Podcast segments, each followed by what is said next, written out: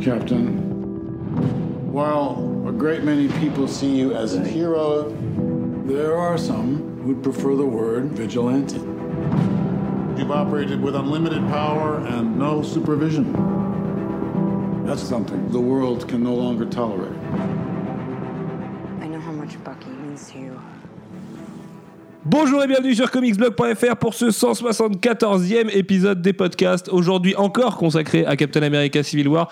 Euh, cette fois, on n'est pas juste après la- la- la- l'avant-première parisienne, pardon, mais on est à Nantes, mercredi 26 avril, jour de sortie du film. Il est 11h49. 27, 27 avril. Et, euh, 27 avril, pardon. Et avec moi, vous l'avez entendu, j'ai République, Bonsoir. qui va vous raconter toutes ses pérégrinations euh, londoniennes, du coup, Exact. et, et le- cette belle journée qu'il a passée hier en compagnie du casting du film. Yes. Mon ami Bigor. Hello. Straffer.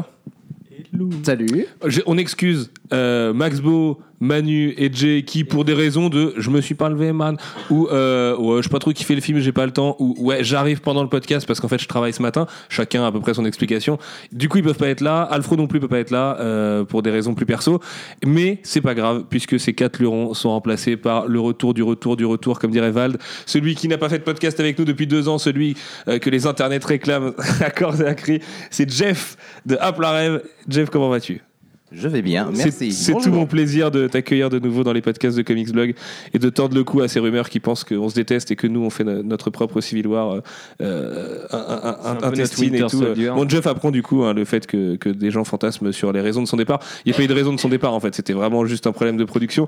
La preuve, on est un mercredi midi pour enregistrer une émission. C'est assez rare, c'est juste que du coup on peut vous la faire. Et puis euh, on a bien entendu à la PCE, vous avez encore été un paquet à nous dire on veut le retour de Jeff, on veut le retour de Jeff. Et bah il est là, il est là et il va vous parler de Civil War et des, des, des vieux comics des, des années 2000 du coup. Et vous êtes allé. Les euh, années 2000, vous des comics. sur- son, son immense culture euh, euh, BD et revenir du coup sur le dernier film des frères Rousseau. Vous connaissez la règle, une première partie sans spoiler au départ, une première partie avec spoiler ensuite. La différence, c'est qu'aujourd'hui, on est vachement plus libre que dans le podcast qu'on a fait avec nos amis Angry Scribe et Clone et Clone Web pardon, à Paris, dans le sens où bah, on a déjà parlé du film en long, en large, en travers et en technique surtout.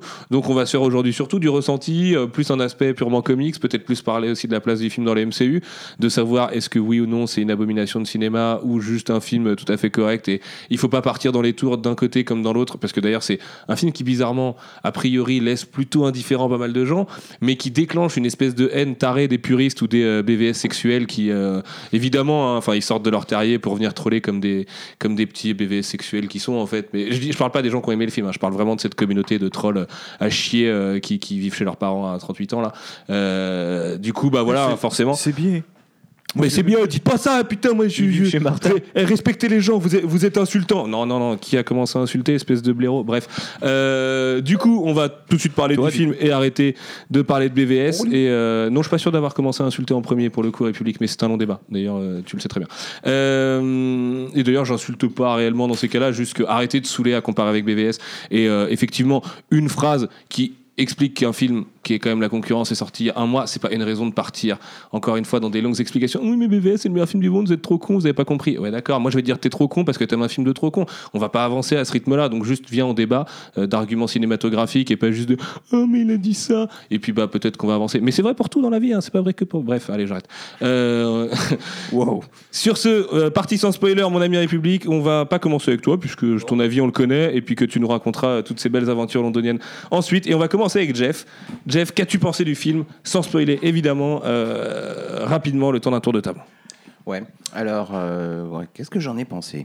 Euh, bah, Moi, je l'ai bien aimé, mais ça va surprendre personne. Il est vraiment de retour, c'est vraiment lui. Ce n'est pas un life Et, model Decoy. euh, Il y, y a des choses vraiment très très sympas dans ce film. Spider-Man, entre autres, et Aunt Petunia également. Et t'as euh, plu euh, cette petite euh, honte, mais. euh, Ah, mais ça m'a rappelé quelque chose. s'est aussi passé. J'ai dit Aunt Petunia Non, c'est. Aunt Oui, May. oui, on avait, on avait compris. Euh, oui, mais c'est parce que j'avais eu la même surprise, entre guillemets, dans un Fantastic Four de Burn, où on avait découvert Aunt Petunia et c'était c'était pas du tout ce qu'on attendait. Is she somebody's hand? Honte? C'était pas du tout qui on attendait. Donc, voilà.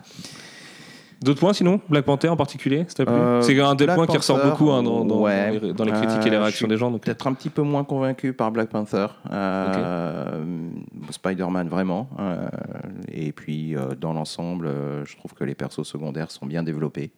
D'ailleurs, on n'en avait pas parlé avec toi à l'époque d'Age of Ultron, mais euh, t'es content de voir Vision dans le Marvel Cinematic Universe? Je sais que c'est un personnage que t'aimes beaucoup, notamment pour son histoire en comics. Ouais, j'aime bien. Et puis, je trouve qu'il est en train de prendre un chemin assez similaire. Euh, ouais, non, franchement, je le préfère euh, dans ce Captain America Civil War que dans, euh, que dans Age of Ultron. Ou Age of Ultron, où finalement, on le voit assez peu. Et puis, euh, il est très, très réduit à, à être euh, le, le, le personnage qui permet un dénouement. Oui, bah, c'est un peu le problème de Vision, c'est qu'il est aussi tellement puissant que c'est. Après, bon, c'est aussi une des qualités du film. Les Rousseau arrivent bien à gérer l'échelle de puissance de leurs différents personnages sans que Hawkeye ait l'air d'être le mec le, le- le plus cheap du monde à côté de, de, de mecs qui ont des pouvoirs godlike. Quoi. Ouais. Et il est super entraîné. C'est pour ça. c'est ça, c'est le ski, ça, ça, ça fait les bras. C'est comme la veuve noire. Très bien. Straffer, qui n'était pas avec nous du coup non plus au podcast euh, parisien, Euh, beaucoup et qui entend parler du film à la rédac tous les jours depuis, euh, Ouais, voilà. depuis des semaines. Depuis une semaine, ouais. Euh, beaucoup moins enthousiaste, j'ai passé un bon moment, mais euh, j'ai trouvé ça extrêmement fade, dans le sens où il n'y a pas de profondeur, euh, mais genre vraiment pas. Vous avez le droit de savoir quand même que, vous savez, Straff s'allonge souvent d'habitude pour les podcasts quand on les enregistre sur le canapé. Là, le mec a réussi à poser sa tête sur le meuble de la cuisine de la rédac, histoire d'être semi-allongé quand même. Euh, non, non, Vous saurez si un jour vous voulez l'interviewer, qu'il faut l'interviewer allongé ou dans un fauteuil et que. à la romaine, tu sais, sur les trucs, là, Mhm. t'es allongé tranquille. Je vois bien, c'est ton côté Ju- Jules César qui ressort. Ça doit être ça. Je Euh, verrais bien qu'une petite couronne d'épines. euh. Ah, ça pique. non, euh, tout ça pour dire que le film, moi, je suis un, un poil déçu quand même parce que je le trouve très. Peut-être pas inutile parce que ça introduit beaucoup de trucs, il y a le passage relais, tout ça, et ce serait un mot un petit peu fort, mais je le trouve. euh, il- est décevant dans le sens où il n'a pas le poids qu'il devrait avoir parce que les enjeux sont pas là. Parce que, euh, parce que comment dire, euh, il n'y a pas cette, euh, cette, cette tension qu'il devrait y avoir en fait dans un affrontement comme ça. On y reviendra dans la partie spoiler, ce sera plus simple et ça évitera de tourner autour du pot. Mais en gros, ouais, j'ai trouvé ça au bout de, de- quelques, ouais, au bout d'une heure à peu près. Tu te dis bon, bah, c'est bon, j'ai compris ce qui va se passer. Maintenant, je vais aller tranquillement jusqu'au bout du film et je sais qu'il n'y aura pas forcément d'énormes répercussions sur, euh, sur l'univers. Et euh, c'est dommage parce qu'à côté de ça, Ant-Man, effectivement, euh, Black Panther et, Sp- et Spidey, c'est vraiment fabuleux. C'est euh, c'est c'est ce, qui- c'est ce qui fait plaisir. La phase 3 vous appelle. La phase 3, voilà, ouais, et puis la post-gen, on- enfin, on en reparlera aussi. Et... Oh, mais Marvel, c'est pour les enfants, vas-y, euh, espèce de bâtard, t'as pas compris. Mais euh, par contre, la- Phase 3, ça va être nul, frère. euh, C'est sûr, ça va être pareil, frère. De toute façon, on sait, ça va être pareil, frère. Reste tranquille, frère. Reste tranquille. Il y a une vraie construction des personnages. je suis d'accord avec, euh, avec Jeff et euh, avec ce que vous avez pu dire, je pense, dans, dans le premier podcast. Ça, ça change et c'est ce qui fait, à mon avis, toute la différence avec euh, bah, la concurrence qu'on qu'on s'est tapé il y a un mois. Donc, euh, c'est. Voilà, la concu n'existe pas, ouais. Mais, euh, mais en soi, euh, ce sera plus simple d'en parler en. Toi, t'as pas peur. hein. Ils sont dangereux, hein, attention. hein. Les anonymes Ouais, d'Internet. J'ai qui des, des grandes mains, tu sais. Qui sont organisés et tout. c'est... Voilà. Oui, c'est vrai que t'as des grandes mains, toi, de t'en branles. Au pire, tu peux dérouiller la planète entière. Donc, non. Je leur fais des Et puis après, le, ce truc-là, enfin la comparaison avec euh, BVS, euh, BVS devait introduire. Encore, encore, et encore. Encore, mais je finis là-dessus comme Sans ça. branle en- de BVS. Non, mais Ça a juste euh, servi à un truc, c'est former une communauté de trolls euh, qui sont bien contents de, de s'être trouvés. Quoi. Ouais, mais je veux dire, dans, dans ce parallèle de on doit introduire plein de personnages, euh, BVS avait un personnage introduit et devait introduire tout plein de, de héros et D'éléments du DCU. autour. Là où euh, Civil War euh, gagne à, à avoir à introduire que deux ou trois personnages, tu vois. Il y a que deux ou trois personnages qui ont vraiment besoin d'une longue introduction. Il y a Black Panther qui est mortel, je trouve aussi, dans sa caractérisation et même dans le jeu d'acteur de. J'ai perdu son nom du coup. Chadwick Boseman. Voilà, qui joue très très bien. Euh, Spider-Man qui est mortel, qui est euh, instantanément euh, le Spider-Man validé, plus validé que jamais. Euh, sauf, sauf en Peter Parker où, bon. Ah ouais mais on en reparlera, on en reparlera un peu plus tard, euh, je pense. C'est vraiment très ultimate. en voyant le film, je me dis c'est définitivement complètement ultimate. Mm. Mais Même dans l'échelle de ses pouvoirs et tout, ils vont un peu plus loin que dans l'univers classique et ils en font un, un jeune cap.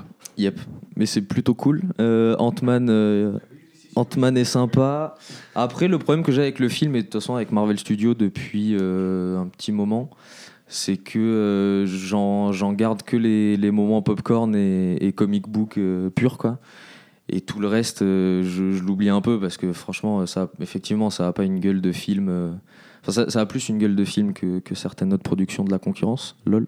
Mais, euh, mais À euh, peine, à peine. Franchement, euh, à peine, voilà, je tape, je ça- gratuitement sur BVS depuis tout à l'heure. euh, euh, en trollant, en trollant sa communauté de- la plus acharnée. Là. Enfin, je ne sais pas si on parler de communauté, mais euh, en vrai, euh, je comprendrais les gens qui me disent que BVS est beaucoup moins une, enfin, tout autant une monstruosité que, que Civil War. Les deux répondent juste à un cahier des charges gigantesque qui te dit vas-y, on fait du crossover estival ultra burné, ultra over the top.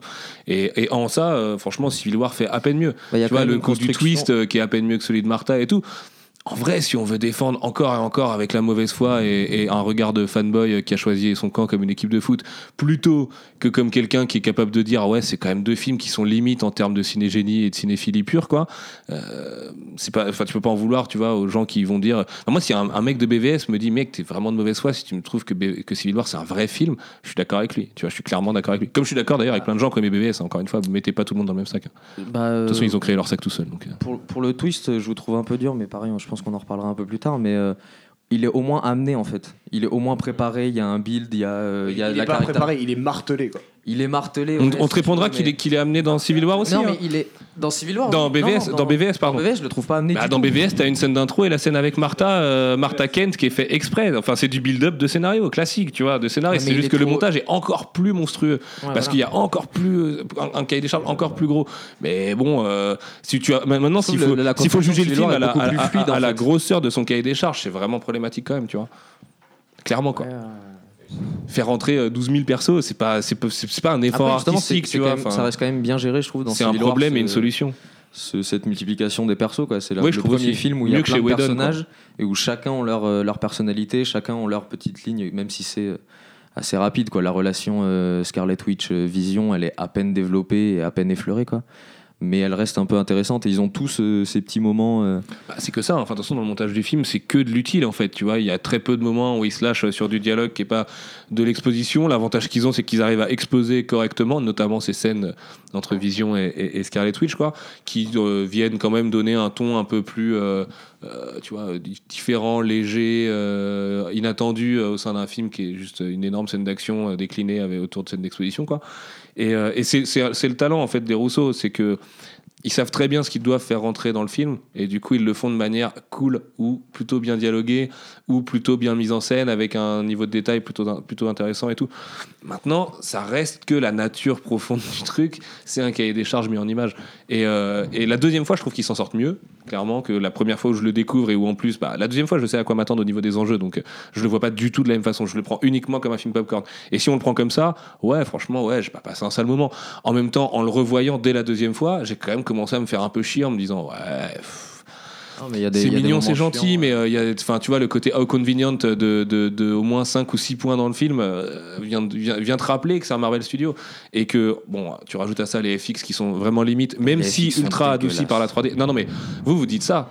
Mais vous l'avez vu en- une fois en 3D hier, et je vous assure, avec le public pour l'avoir vu en 2D, nous on hallucine à quel point c'est beaucoup moins sale en 3D qu'en Ah ouais. 2D. Quoi. Ouais, Déjà parce que l'image est beaucoup plus sombre, la 3D. et que du coup en 2D euh, tu, tu, tu prends cher au niveau des fonds verts, des incrustes et tu vois et du, du rapport euh, de perspective qui peut se créer, de la profondeur, voilà. Et que Euh, plan sur Stark dans la bataille, euh, enfin euh, dans le parking de champ, euh, c'est vraiment pas possible.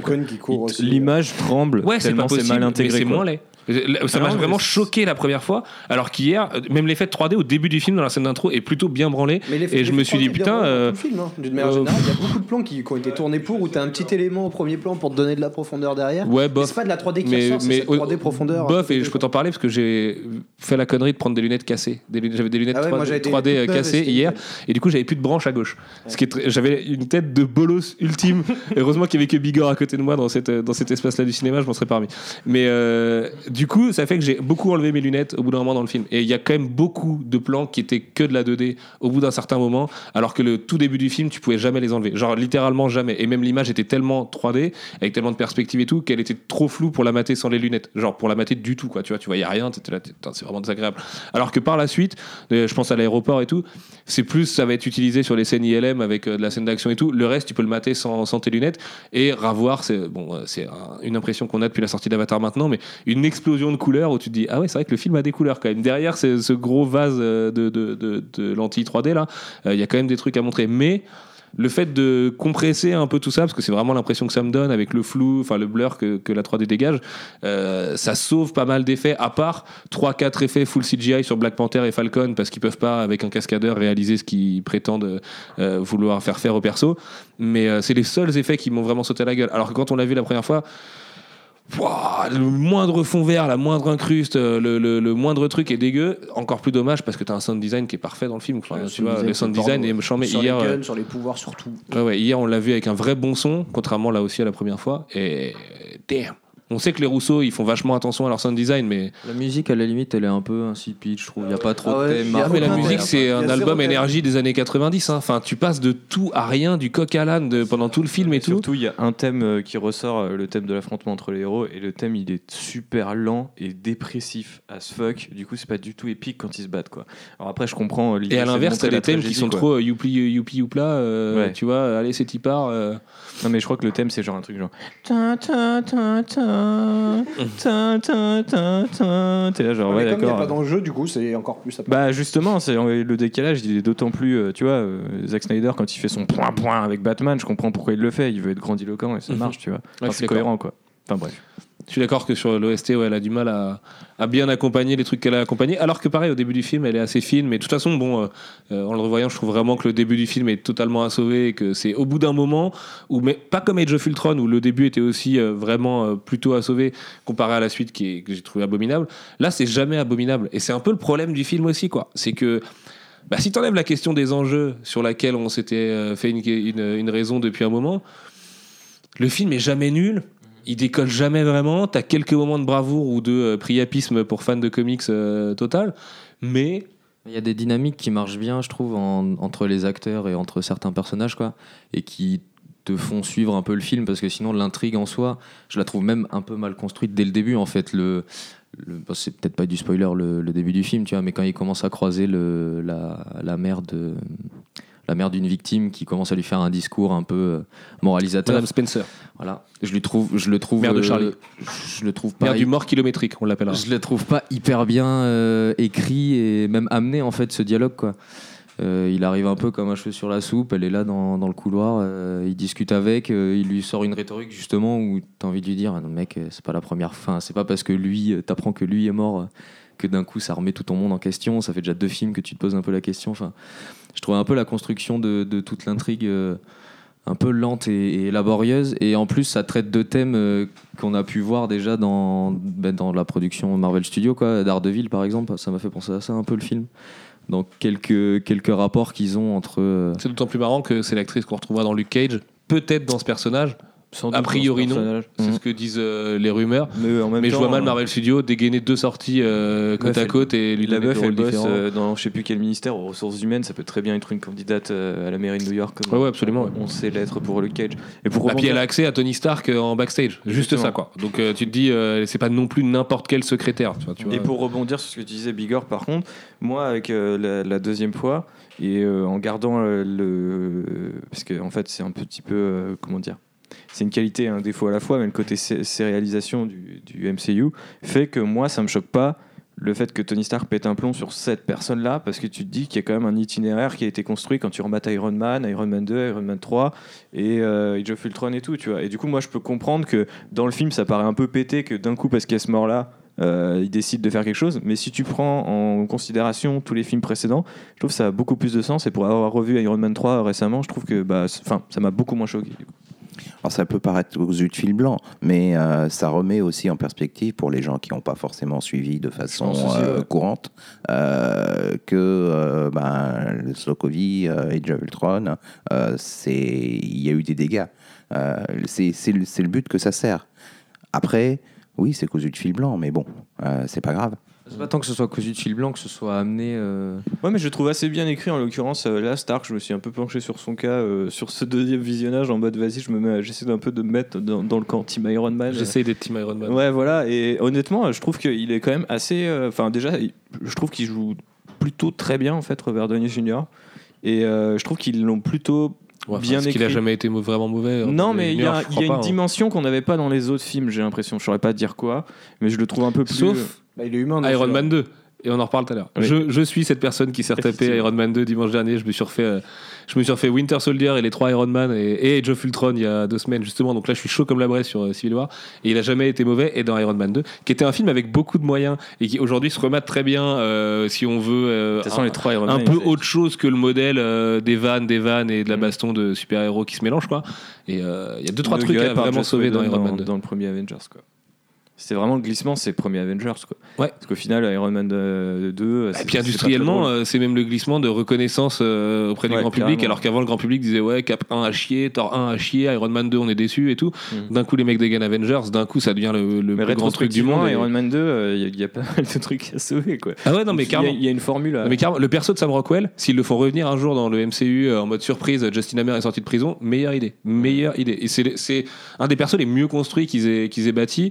C'est tout con, mais le fait que le film avait énormément de moyens à l'époque le place, dans la, le, le place presque déjà dans la classe des films de la phase 3 qui, qui juste qui enfin où il y a un soin énorme qui est apporté à l'image et tout quoi il y a un vrai Les soin apporté à l'image dans. Iron Man 2, genre la scène de fin sous le dôme de la Stark Expo où il est avec War Machine en train de taper euh, tous les drones de Ivan Vanko là. Damn, damn. J'ai l'impression de, retourner dans le futur, voir ILM qui me fait. euh, parce que là, genre, tu vois, j'ai battu ça dimanche et la première scène où War Machine arrive dans Civil War, Ouais, elle est risible. Je veux dire, le modèle 3D du truc, temps, elle est- euh, il est risible. Tu le mates dans, dans Iron Man 2, il y a des props, il y a ILM qui est chaud comme la braise derrière et tu te fais. Ouais, c'est possible. Ouais, et à ma connaissance, ils avaient pas fait, ils ont pas fait revenir Gedi Tartakovsky pour euh, orchestrer euh, Non, cette scène c'est vrai. baston, tu vois. C'est vrai. Parce que faut le rappeler, c'est lui qui avait, euh, euh, comment on appelle ça, Scène de chorégraphié qui, qui est la fameuse double page adaptée en plan séquence ILM dont on parle souvent, que Civil War évite après euh, se lancer euh, sur, euh, sur une seconde et demie. Et- dégueulasse d'ailleurs. Ils essayent, mais. Ah, moi je trouve pas ça dégueulasse, mais. Les caméras qui. C'est sûr que par rapport à certaines critiques ricaines qui disent que c'est la plus grande scène d'action du cinéma de super-héros, t'es là, t'es les mecs, qu'est-ce qui vous arrive C'est c'est une amnésie sélective, il y a un truc, vous faites Bah exprès. Vous êtes réellement payé par Disney et nous on est les seuls pas payés par Disney encore. Et qui- qu'est-ce qui se passe quoi Pas encore. Pas encore, mais c'est vrai. La Inch'Allah. Disney Money. Euh, Qu'est-ce qu'on peut rajouter, messieurs, dans la partie sans spoiler? Bah en fait moi au deuxième visionnage comme tu disais une fois que t'as- tu t'es à peu près saisi les enjeux euh, je trouve que le film il est, il est franchement Justement, j'arrive pas à les saisir, c'est ça mon problème. moi. Ouais non mais ce que je veux dire Je tends la main façon Black Panther, je sors mes griffes façon Black Panther, mais connais, quoi. y a rien. y a moi, moi, j'ai trouvé qu'au deuxième visionnage alors après j'avais vraiment besoin de ce film. Après une dure journée de, de voyage j'avais besoin d'un petit truc un peu stylé un peu cool. Donc je pense qu'il y a cet effet là aussi. Mais ce que je veux dire c'est que déjà je le trouve pas si mal écrit que je l'avais trouvé la première fois. Je me dis non franchement c'est hyper construit Genre, il y a vraiment pas de trucs. Alors, souvent, c'est construit sur des trucs pétés, mais il y a toujours une justification. Ah, voilà, c'est pété. non, non, il y a des trucs pétés, mais il y a toujours une justification. Tu te t'arraches pas les cheveux. t- t- Au moment Ah, si, où tu tu te poses. Non, non, raison. tu te poses la question, tu un te dis, ok, ils font euh, ça. chaque Non, mais c'est vrai les qu'en termes de technique d'écriture, En termes ils font de- l'effort C'est de pas écrit. te laisser avec oh la bête d'incohérence de bâtard et tout. Il- Ah oui, oui, bien sûr, vois mais, mais, mais Exa- de- ah bon, ce allez, on va le dire, pas comme BVS. Ouais, voilà. voilà. Dans- devant BVS, t'étais là genre what, what, mais c'est Cristerio. Mais attendez, moi j'adore Cristerio. Je vous assure que j'adore ce mec-là. C'est impossible de laisser Mais passer t'as un truc pas, aussi ce, incohérent. t'as pas ce moment. Là, ils font l'effort que chaque scène soit justifiée par une autre et qu'il y ait un renvoi dans plein de trucs. et, euh, mais c'est c'est pas, pas ça encore, quoi. Il y a des moments. euh, Enfin, tu, tu, tu peux. Ouais, c'est hyper Mais mécanique. c'est mécanique, mais au moins il y a une justification, tu vois. c'est- Oui, bien Enfin, je veux dire, on en Ouais, est. mais souviens-toi, et euh, Robert, avec qui on a fait le premier podcast, avait super raison là-dessus. La techno à 650 millions de dollars que présente euh, Tony Stark pourrait être utilisée sur euh, le personnage principal, enfin au moins celui qui est au centre de l'intrigue, Ouais. pour changer sa vie et son rôle au sein du MCU. Finalement, que dalle. Et cette scène-là n'est rien d'autre que euh, regarde le, parles- trauma avec mes parents. Et Oui, mais tu parlais aussi de build-up pour le reste euh, au début du podcast sur le MCU. Et je pense qu'il y a énormément de scènes qui finalement n'ont pas d'incidence dans le film, mais qui en auront dans l'avenir. Parce que Bah, c'est toujours le problème. et tout ça, évidemment qu'il y a des trucs à réutiliser derrière. Oui, bien sûr. Mais du coup, je pense que cette scène-là aussi, tu vois. Et, euh, d'ailleurs, est-ce que c'est pas le film qui nous dit euh, Infi- Infinity War Part 1 sera peut-être vachement plus terrien, terre à terre et Avengers 3, un vrai Avengers 3, là où Infinity War Part 2 sera le vrai, la vraie méga baston contre Thanos, euh, le tout dans une forme très Jonathan Hickman avec 4-5 pôles de héros ou au moins 3-4 pôles de héros disposés un peu partout dans l'univers et ou ailleurs et, et qui vont au bout d'un moment se rejoindre et euh, se reformer pour aller casser la gueule à Thanos. Mais du coup avec un épisode très Rousseau-like, très thriller politique, très euh, Secret Avengers mais tu vois, euh, euh, dans, euh, dans Infinity War Part 1. Mais encore une fois, euh, du coup, euh, pour avoir, enfin, en revoyant le, le film, je trouve que tout ce qui est installé et même ce qui n'est pas répondu, par exemple, euh, la première fois que j'ai vu le film, j'étais là, genre, c'est chaud s'il n'y a pas Iron Man 4 ou un Secret Avengers qui se glisse dans le planning, c'est que c'est chelou. Qu'est-ce qu'ils t'ont dit, les Rousseau euh, T'en as parlé avec eux hier ou pas ça alors en fait, ils ont parlé, ils ont beaucoup parlé d'Infinity War en Mhm. l'occurrence, et euh, du coup il y a un mec qui leur a posé la question est-ce qu'il y a une limite au nombre de super héros Parce que tu sais en fait ils parlaient, ils- tout le monde était d'accord pour dire qu'ils avaient fait un super boulot sur la gestion des différents personnages, et eux expliquent ça. Bah franchement sur Community on avait euh, 25 histoires différentes à, à traiter euh, dans chaque épisode, donc euh, en fait euh, genre on fait pas exprès, c'est juste notre expérience et c'est peut-être pour ça, enfin ils reconnaissaient que c'était peut-être pour ça aussi qu'ils avaient été choisis, tu vois. Et après, du coup, il y a un mec qui a rebondi en leur disant Mais vous pensez qu'il y a une limite? Et du coup, bah, les deux ont répondu We're about to find out. Et du coup, euh, le principe, c'est qu'à mon avis, ils vont, ils- ils vont forcer. Et par contre, tu Bah disais- déjà, on peut, tu vous lâcher, la euh, gestion on peut vous lâcher une info euh, qui était en off de, dans leur venue parisienne. Le film coûtera pas un milliard de dollars. Enfin, les deux, en fait, du coup, la production des deux films qui sont tournés a priori en même temps coûtera pas un milliard de dollars. Plutôt 850 millions. voilà. Ils sont, ils sont pas, ils sont pas sur un Juste un compte rond, quoi. quoi. Mais euh, ça va coûter très cher. Et ils vont envoyer le plus de pâtés qu'ils peuvent envoyer. Enfin, mais voilà. euh, ouais, ouais, et du coup, mais après, tu vois, tu, tu parlais tout à l'heure, tu disais la gestion de personnage, c'est pas forcément un effort euh, artistique, c'est plus une, un- un- une question de presque industrielle, quoi.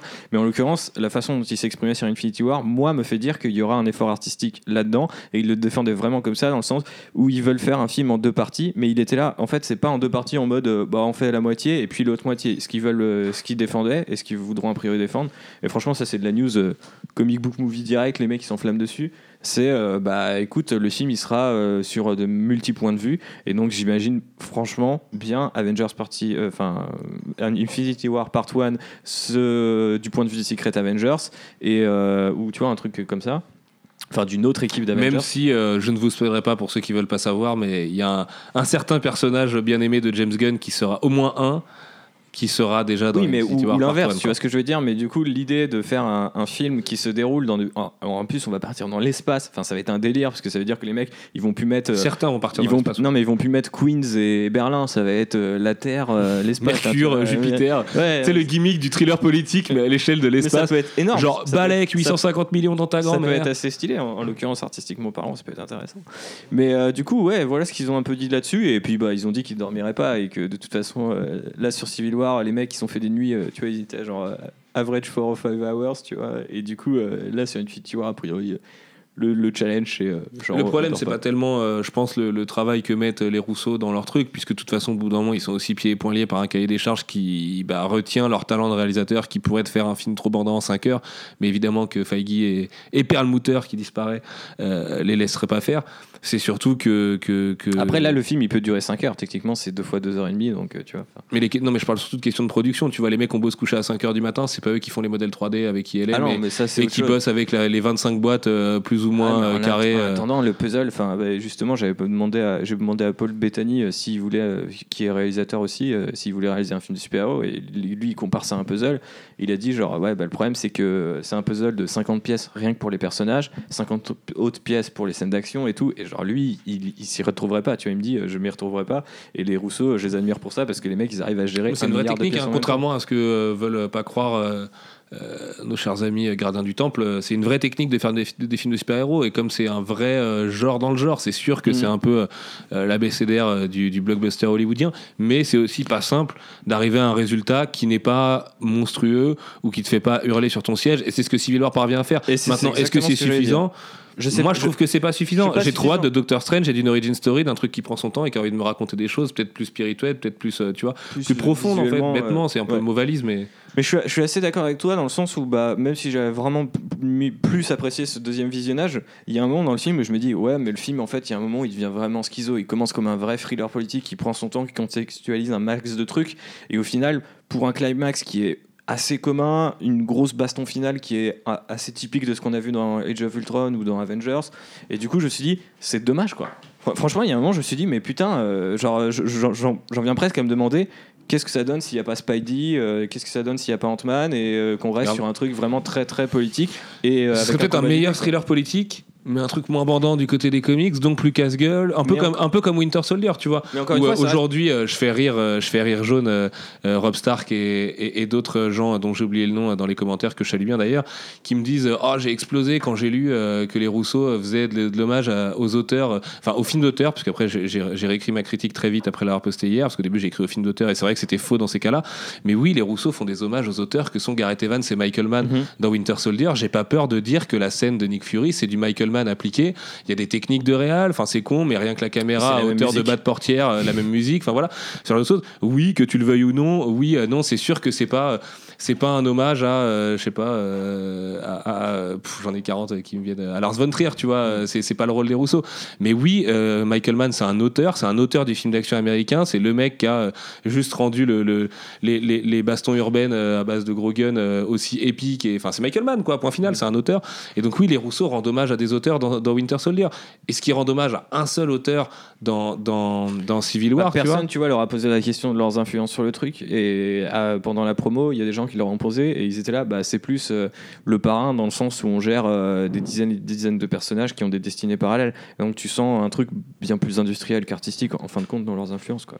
Ouais, mais c'est le cas. Bah, par exemple, l'échelle de puissance de Captain America qui avait été posée dans Winter Soldier, qui est là à peu près la même, où il éclate les mecs, vraiment, il est très très violent. Putain, et mais tout. cette première scène, par contre, les gars, je suis À la désolé. gauche là, là, je vais être pro, je pourrais être pro Marvel, mais putain, elle me fait surbander. À la scène à la, Avec le la- deuxième la fois, là. scène à la gauche, moi aussi, euh, Ouais. ouais, ouais, carrément. Non, mais franchement, tous les fights, euh, les, les chorés et tout, c'est des. Ah, par contre, c'est très bizarre. Encore des Niveau fort accord à chier, et pourtant je suis nul à- pour les repérer parce que j'en vois quasiment pas dans le film, alors que Billy et Jay me disaient qu'il y en avait un paquet, notamment dans les scènes d'action.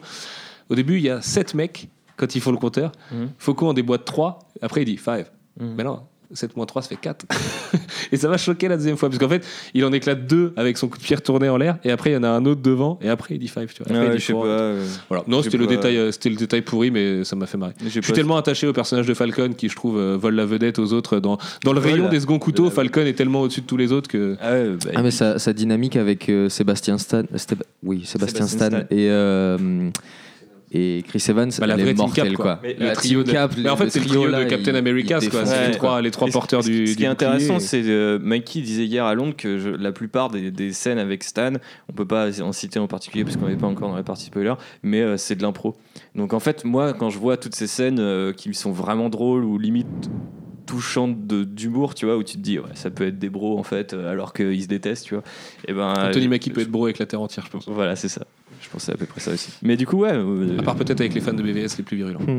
Exact. Eux Bah, pour, le coup, je trouve que c'est vraiment une, une grosse qualité du film qui m'a bien fait kiffer quoi. C'est Pas le, le, pas de chocobo.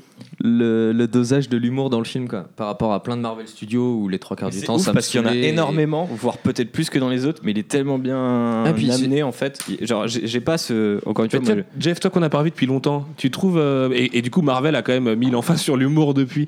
T'as- tu l'as trouvé comment l'humour dans le film? Gênant, euh, bien amené, vraiment drôle À côté Euh, parfois?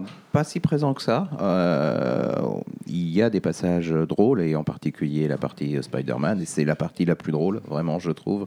Euh, Ça tient beaucoup dans le mais- dialogue mitraillette mais aussi. c'est je c'est beaucoup, euh. c'est beaucoup dans du dialogue, oui, mais c'est ça Spider-Man en même temps. Et c'est ce qui manquait éventuellement aux, aux précédentes versions, c'est qu'il il y avait surtout le pathos. euh, mais il n'y avait pas le côté euh, vraiment drôle de, des dialogues de, de Peter Parker, qui, qui est un moulin à paroles et qui arrête pas. Et Euh, qui veulent la vedette, ouais. Et c'est déjà un exploit en soi qui puisse trouver sa, sa place au milieu d'un d'un Stark ou d'un ou d'un Lang qui sont déjà hyper verbeux et, et que tu pouvais t'attendre à ce que bon bah il, soit Spider-Man soit encore plus et il l'est pas tellement plus. Ouais, mais justement, là aussi, pour faire un- retour au début du MCU, à l'époque où euh, le MCU n'appartenait pas à Disney, Iron Man était clairement plus porté sur les femmes. Tu vois, Tony Stark était vraiment beaucoup plus porté sur les femmes. Là, dans le film, euh, il y a un élément là-dessus, c'est la nana qui vient l'interviewer justement juste avant qu'on voit euh, la, fa- la mère pardon de Charlie Spencer, où il dit attendez je reviens. Et tu vois, et si tu découpes le film et les intentions des réals dans chaque dialogue, tu dis ok c'est le moment où ils veulent nous dire ok le mec il est, c'est encore Tony Stark, il voit une super journaliste, il peut pas s'en empêcher. Un autre moment aussi. référence euh, et voilà. Et, et- et celui-là on peut et on pas en parler et c'est là où je voulais en venir. Euh, la différence se fait vraiment entre l'humour adolescent hyper espiègle et générationnel de Spider-Man donc hyper ultimate en fait. Tony Stark qui de plus en plus est un aimant à milf et, euh, et à côté t'as les deux autres, enfin les deux autres, je pense surtout à Falcon et à Ant-Man, qui nous représentent nous en fait, notre génération, tu vois, les trentenaires ou presque trentenaires, euh, bientôt jeune papa, euh, jeune jeune papa, enfin tu vois, ce genre de choses. Et en ça, en fait, je trouve ça balèze parce qu'ils arrivent à faire de l'humour générationnel transversal et du coup à faire exister un personnage qui est normalement le vanneur de l'univers Marvel au milieu d'un univers Marvel où tout le monde fait des vannes et où ils viennent, ils vannent mieux que les autres, avec la référence à l'Empire euh, qui en plus est, là juste pour euh, euh, souder tout le monde, quoi. Et euh, euh, peut-être, pardon, mais euh, tu vois, qui, qui vient faire du coup ce, ce, ce- ce- ce délire générationnel euh, de, de, de haut en bas, et c'est c'est super bien vu de leur part en fait. Et là, tu sens que les Rousseau au départ, ils bossaient sur Community vraiment, tu vois. Enfin, les mecs savent faire rire, Mais moi, savent vois- gérer les tensions de l'humour. Community, c'est la, série qui te fait le vraiment- plus rire jaune ou, ou te sentir mal pour certains persos, alors qu'à côté, tu te marres comme un salaud Mhm. parce qu'ils sont tous absurdes. Et en ça, je trouve qu'ils arrivent vraiment à porter leur pire. Quoi. Et ouais, c'est vraiment ou- ouf. Et d'ailleurs, moi, j'ai qu'une hâte, c'est potentiellement le revoir euh, avec euh, mon père, avec qui d'habitude j'allais voir tout le temps les Marvel Studios et les films de super-héros. Parce que je suis sûr qu'il y a des vannes, tu vois, genre typiquement, euh, il y a- il y a- il y a- enfin, j'allais dire encore un, un- un micro spoiler, mais donc je ne le dis pas, mais il y a vraiment des vannes. Je me dis, ça, ça marche sur tout le monde, c'est sûr et certain, tu vois. Parce que souvent, des fois, moi, je rigole et j'entends pas la salle rigoler. Bon, après, elle était un peu mutique celle d'hier, mais Ouais, faut euh, dire qu'on a été à la séance de minuit et que Ouais, voilà, c'est du coup, le film sont s'est un peu fini à bien 2h30. réceptif aux blagues de, de Paul Rudd, je trouve. Ouais, par contre, Ant-Man, c'est genre. Paul Rudd, de c'était marrant d'ailleurs, parce que- c'était euh, hilarité dans la salle. Il y a quelques blagues de Tony Stark qui passent par des dialogues mitraillettes un peu fines, un peu. Comme dans Iron Man 3, Comme ça, et en comme fait, dans Iron Man personne 3, et rigole. les gens ils rigolaient pas dans la salle. Oui, Et mais parce qu'il y a aussi des jeux. Il y, y a souvent. Parce euh, qu'à la Projo Presse, par exemple, ça rigolait. Alors, je veux pas faire la différence entre le grand public et la Projo Presse et être ce genre de connard euh, qui dit oui, attendons, euh, euh, voilà. Et c'est sur- surtout, à mon avis, le fait que la séance était à minuit et que tout le monde était claqué un mardi soir à, à 1h30 du matin, quoi.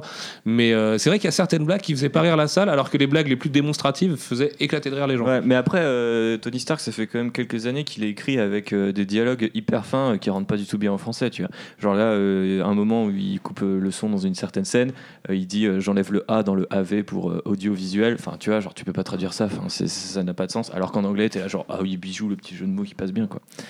Et sur l'humour, vomi aussi. Le vomi aussi. sur, sur l'humour, Big up au traducteur d'ailleurs qui s'est fait chier parce qu'il a vraiment réussi à trouver un truc qui faisait l'acronyme en question en français et pour correspondre à la VO et tout. Ça doit être chiant cette partie-là du métier d'écriture. C'est- Ou Après, ça le- doit être délire. Mais dans ce cas-là, tu travailles sur Harry Potter. après le traducteur à un moment a traduit 4, 4 en Ok, 3. Enfin, sur les chiffres, il s'est un peu, il s'est un peu raté sur, euh, sur la traduction des chiffres. Il y a quelques Ah 3 ou 4 qui se transforment. euh, genre, à un moment, il y a Ross qui dit 3, euh, qui dit 3 et il y a marqué 4 sur Ah les sous-titres. C'est vrai fait, Ah, je fais pas attention. Non, il vient pas du tout de dire ça. Petite parenthèse humour, meilleur caméo d'un acteur de Community dans le film. Ah, mais oui, non, mais- meilleur, non, mais hein. meilleur, meilleur caméo. Du coup, ça faisait deux semaines à la rédac, j'étais en, en total, euh, en total hype de. T'aimes Community, t'aimes vraiment Community, Ah, t'as kiffé c'est Danny Pudi dans Winter Soldier, mais là tu vas imploser mon gars. C'était Parce que et, et si je te mettais un acteur direct, enfin un personnage de Community dans un film Marvel Studios et ce personnage-là en particulier, non c'est les meilleurs là-dessus. Mais du coup, cet acteur, il est censé jouer dans le. C'est euh, Damage Control, je crois, qui, qui Ah oui arrive sur euh, ABC. Ouais, il me semble, il me semble que c'est un personnage. Ah euh, mais exact, c'est vrai et qu'il oui. avait été casté et du Oui, coup c'est un méga caméo pour le coup, c'est futur de la caméo série pour télé. On rappelle Damage Control, c'est un peu The Office à la sauce Marvel, c'est les gens qui qui qui, les. Si si si si, c'était au moins une grosse rumeur, mais il y avait. euh, Bleeding Cool l'avait confirmé en lisant les scripts et en suivant un peu la production. Exact, exact. Non non mais il sera dedans. De toute façon, euh, c'est les Rousseau. euh, saucé sur une série Marvel. The Russos are the new Whedon euh, plus que jamais, donc c'est sûr qu'ils vont placer leur poteau. Placez-nous un maximum d'acteurs de Community, les mecs, on est chaud. Eh, mais c'est vrai, putain, qu'ils avaient fait Community avant. Du coup, en fait, le timing de l'humour, il, s'explique comme ça, quoi. À côté, Whedon, il calait ça tout le temps dans les moments un peu cruciaux au niveau des enjeux. Dans les moments un peu Whedon, please tell a joke, comme voilà, c'est ça. dramatique. Alors que là, c'est plutôt bien, bien rythmé et ça gêne pas trop les enjeux qui sont euh, gâchés derrière par d'autres raisons, quoi. Mais c'est pas l'humour. beaucoup, quoi. Ouais. L'humour nerd, l'humour de dialogue, tu vois, enfin la façon qu'a Anthony Mackie de parler, encore une fois, c'est juste la meilleure idée du monde, quoi. Et, euh, et d'ailleurs, petite parenthèse aux gens qui disent Oui, Marvel, euh, en fait, vous kiffez parce qu'ils adaptent exactement vos héros et tout. Non, les mecs, je vous rappelle que Scarlet Witch n'est pas vraiment Scarlet Witch, Hawkeye, pas du tout, mais ça fait un moment. Euh, Falcon n'a pas grand chose à voir avec le Falcon des comics, qui lui-même s'est redéveloppé une fois qu'il y avait un Falcon au cinéma et tout. Ils prennent aussi des vraies libertés par rapport à leurs personnages et par rapport à ce qu'ils sont appelés à être beau. pour être mieux au cinéma. Et tant mieux. Ah, il Tu vois, des, peu- des fois c'est un peu raté, des fois ça ne l'est pas. Genre par exemple, euh, Hawkeye, c'est dommage, on aurait, enfin on imagine difficilement euh, Jeremy Renner dans une série Netflix euh, à la Matraction David Ara, mais quoique. Mais Si, trop fourax. Ils mettent, du jack, ils mettent du jack à la place de tu sais, la tasse de café qu'ils boit directement avec le, le, le pot de café. Là, tu mets une grosse taille de jack et ça. Le mec, 9h du matin, Irish Coffee, et c'est parti. hein. Ils ont commencé à teaser. De toute façon, ils aiment la tease chez Marvel Studios. Dans tous les films, t'as le droit à ton petit point- plan tease ou à ton petit point. Eh, ils sont un peu alcooliques, Netflix, euh, tranquille. les, les mecs, euh, Jessica Jones euh, qui rencontre Jeremy Renner, euh, Oh là là. grosse biture. Oh là là. Le, chez, chez Josie va exploser, quoi.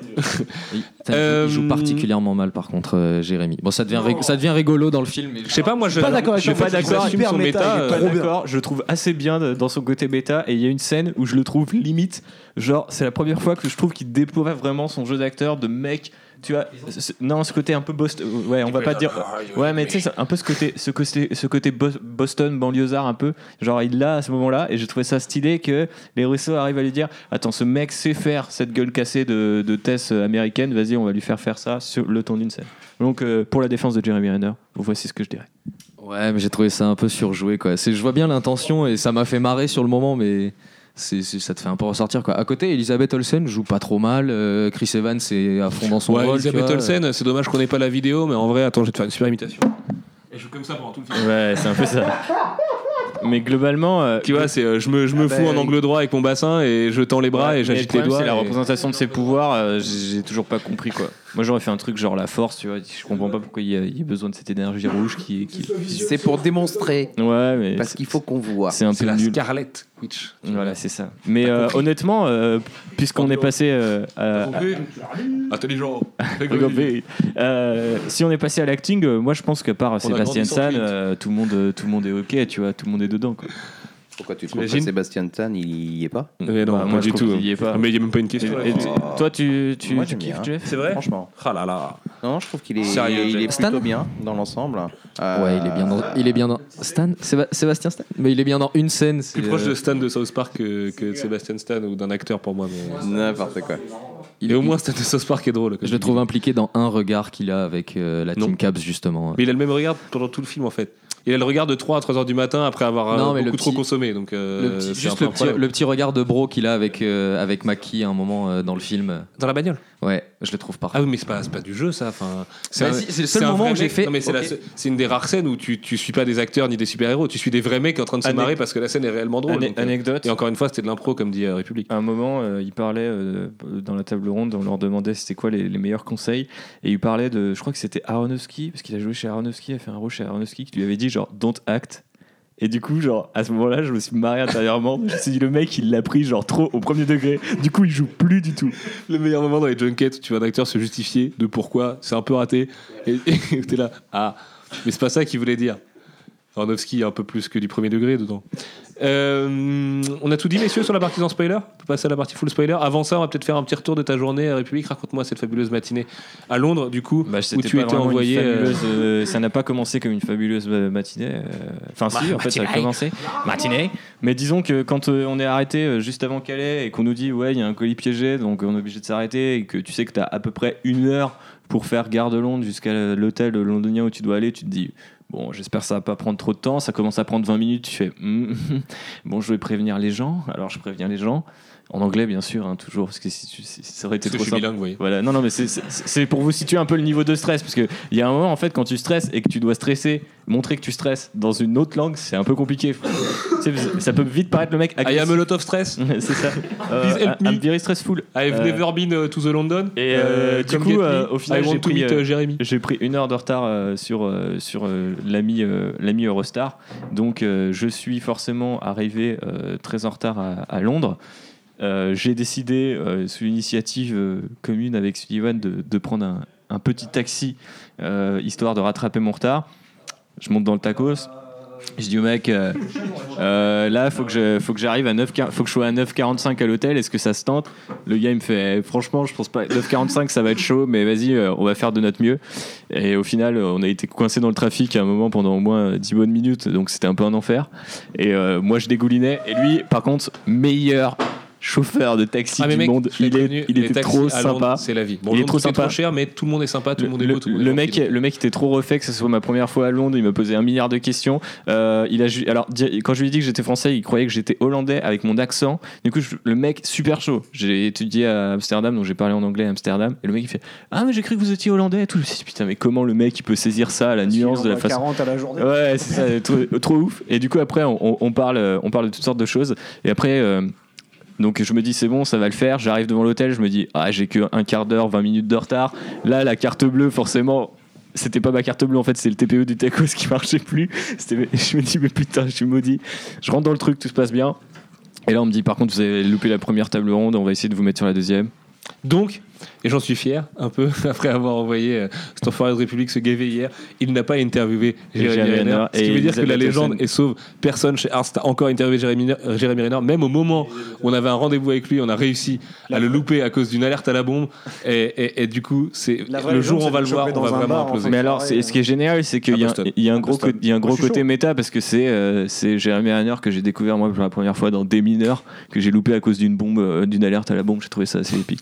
Bref, je, je- je m'étais fait la. Elisabeth Olsen. Et Elisabeth Olsen. Pareil, du euh, coup. Pareil. euh, non, j'ai pas de, j'ai pas de truc. Non, moi j'avais une blague, mais t'es dégueulasse, donc je vais pas la faire. Ah oui, je vois ce que tu veux dire. Mhm. Une bombe. Euh, Après, grosse bombasse, avion de chasse. Et euh, du coup, euh, mais oui quand même. Euh, et donc du coup, euh, et, et euh, donc du coup, je loupe cette première table ronde et euh, en fait, euh, je discute tant bien que mal avec les gens de l'orga pour m'incruster dans la deuxième. Hello, I'm the Thibaut. On me, on me- tout 12 incrustes? Non mais j'étais vraiment. Vous voyez Peter Parker dans War, euh, genre Bah, bah, le, bah, le bah. Nest, c'était à peu près ça, tu vois. C'était genre.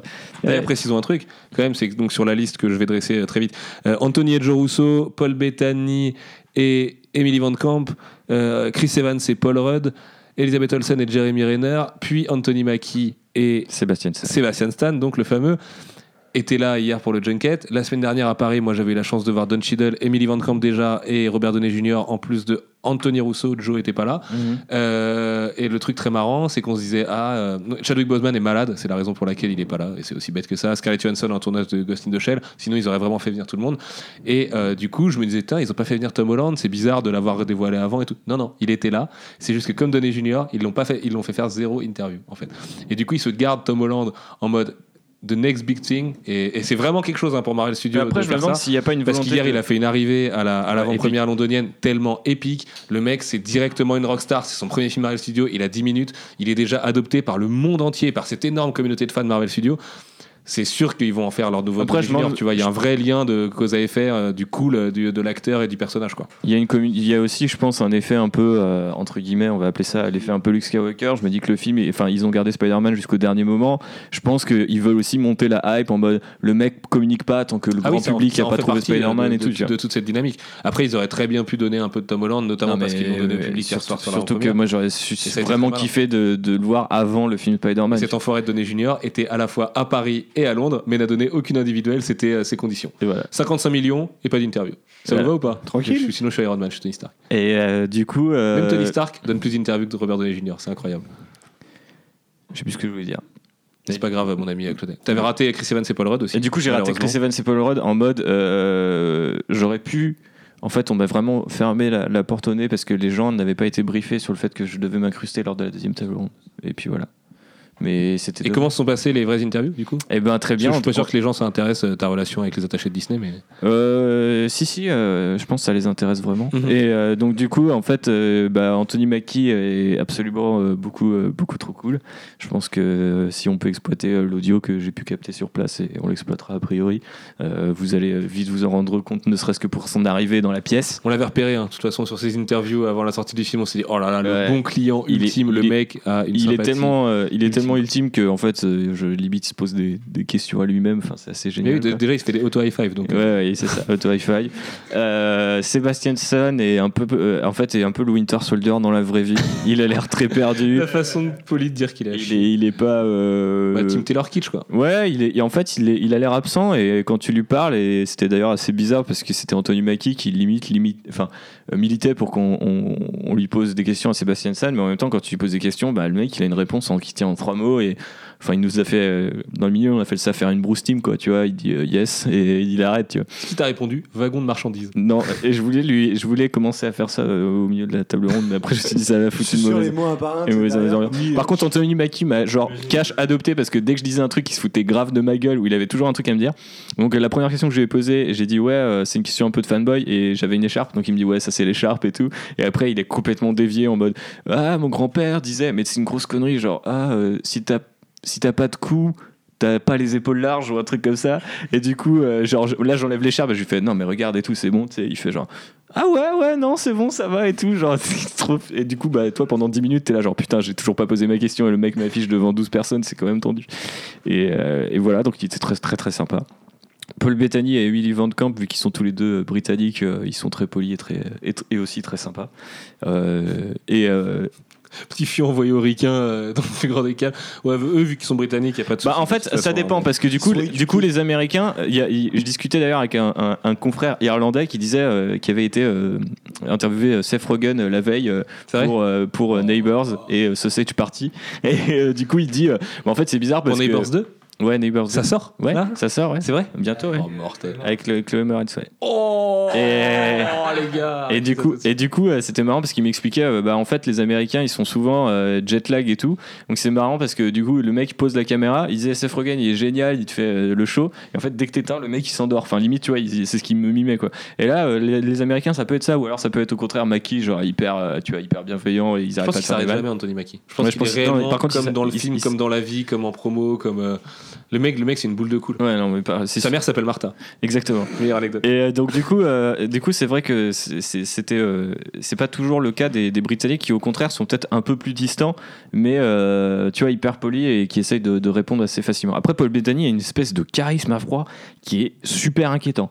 Genre, il te répond droit dans les yeux et tu- t'as pas envie de rebondir, tu vois. Genre, C'est un un- peu comme quand il fait le dialogue sur la causalité dans le film. Et et c'est exactement ça, tu vois. Genre, ils ont bien trouvé le truc et tout.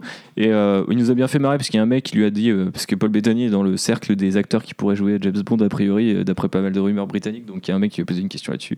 Et du coup, il a répondu genre, I can't either. Euh, confirm or deny this euh, information et tout donc c'était assez délire. Et Emily Van Kopp elle est trop euh, trop sympa. Et du coup alors c'est marrant ce qu'elle a Et dit elle est très timide.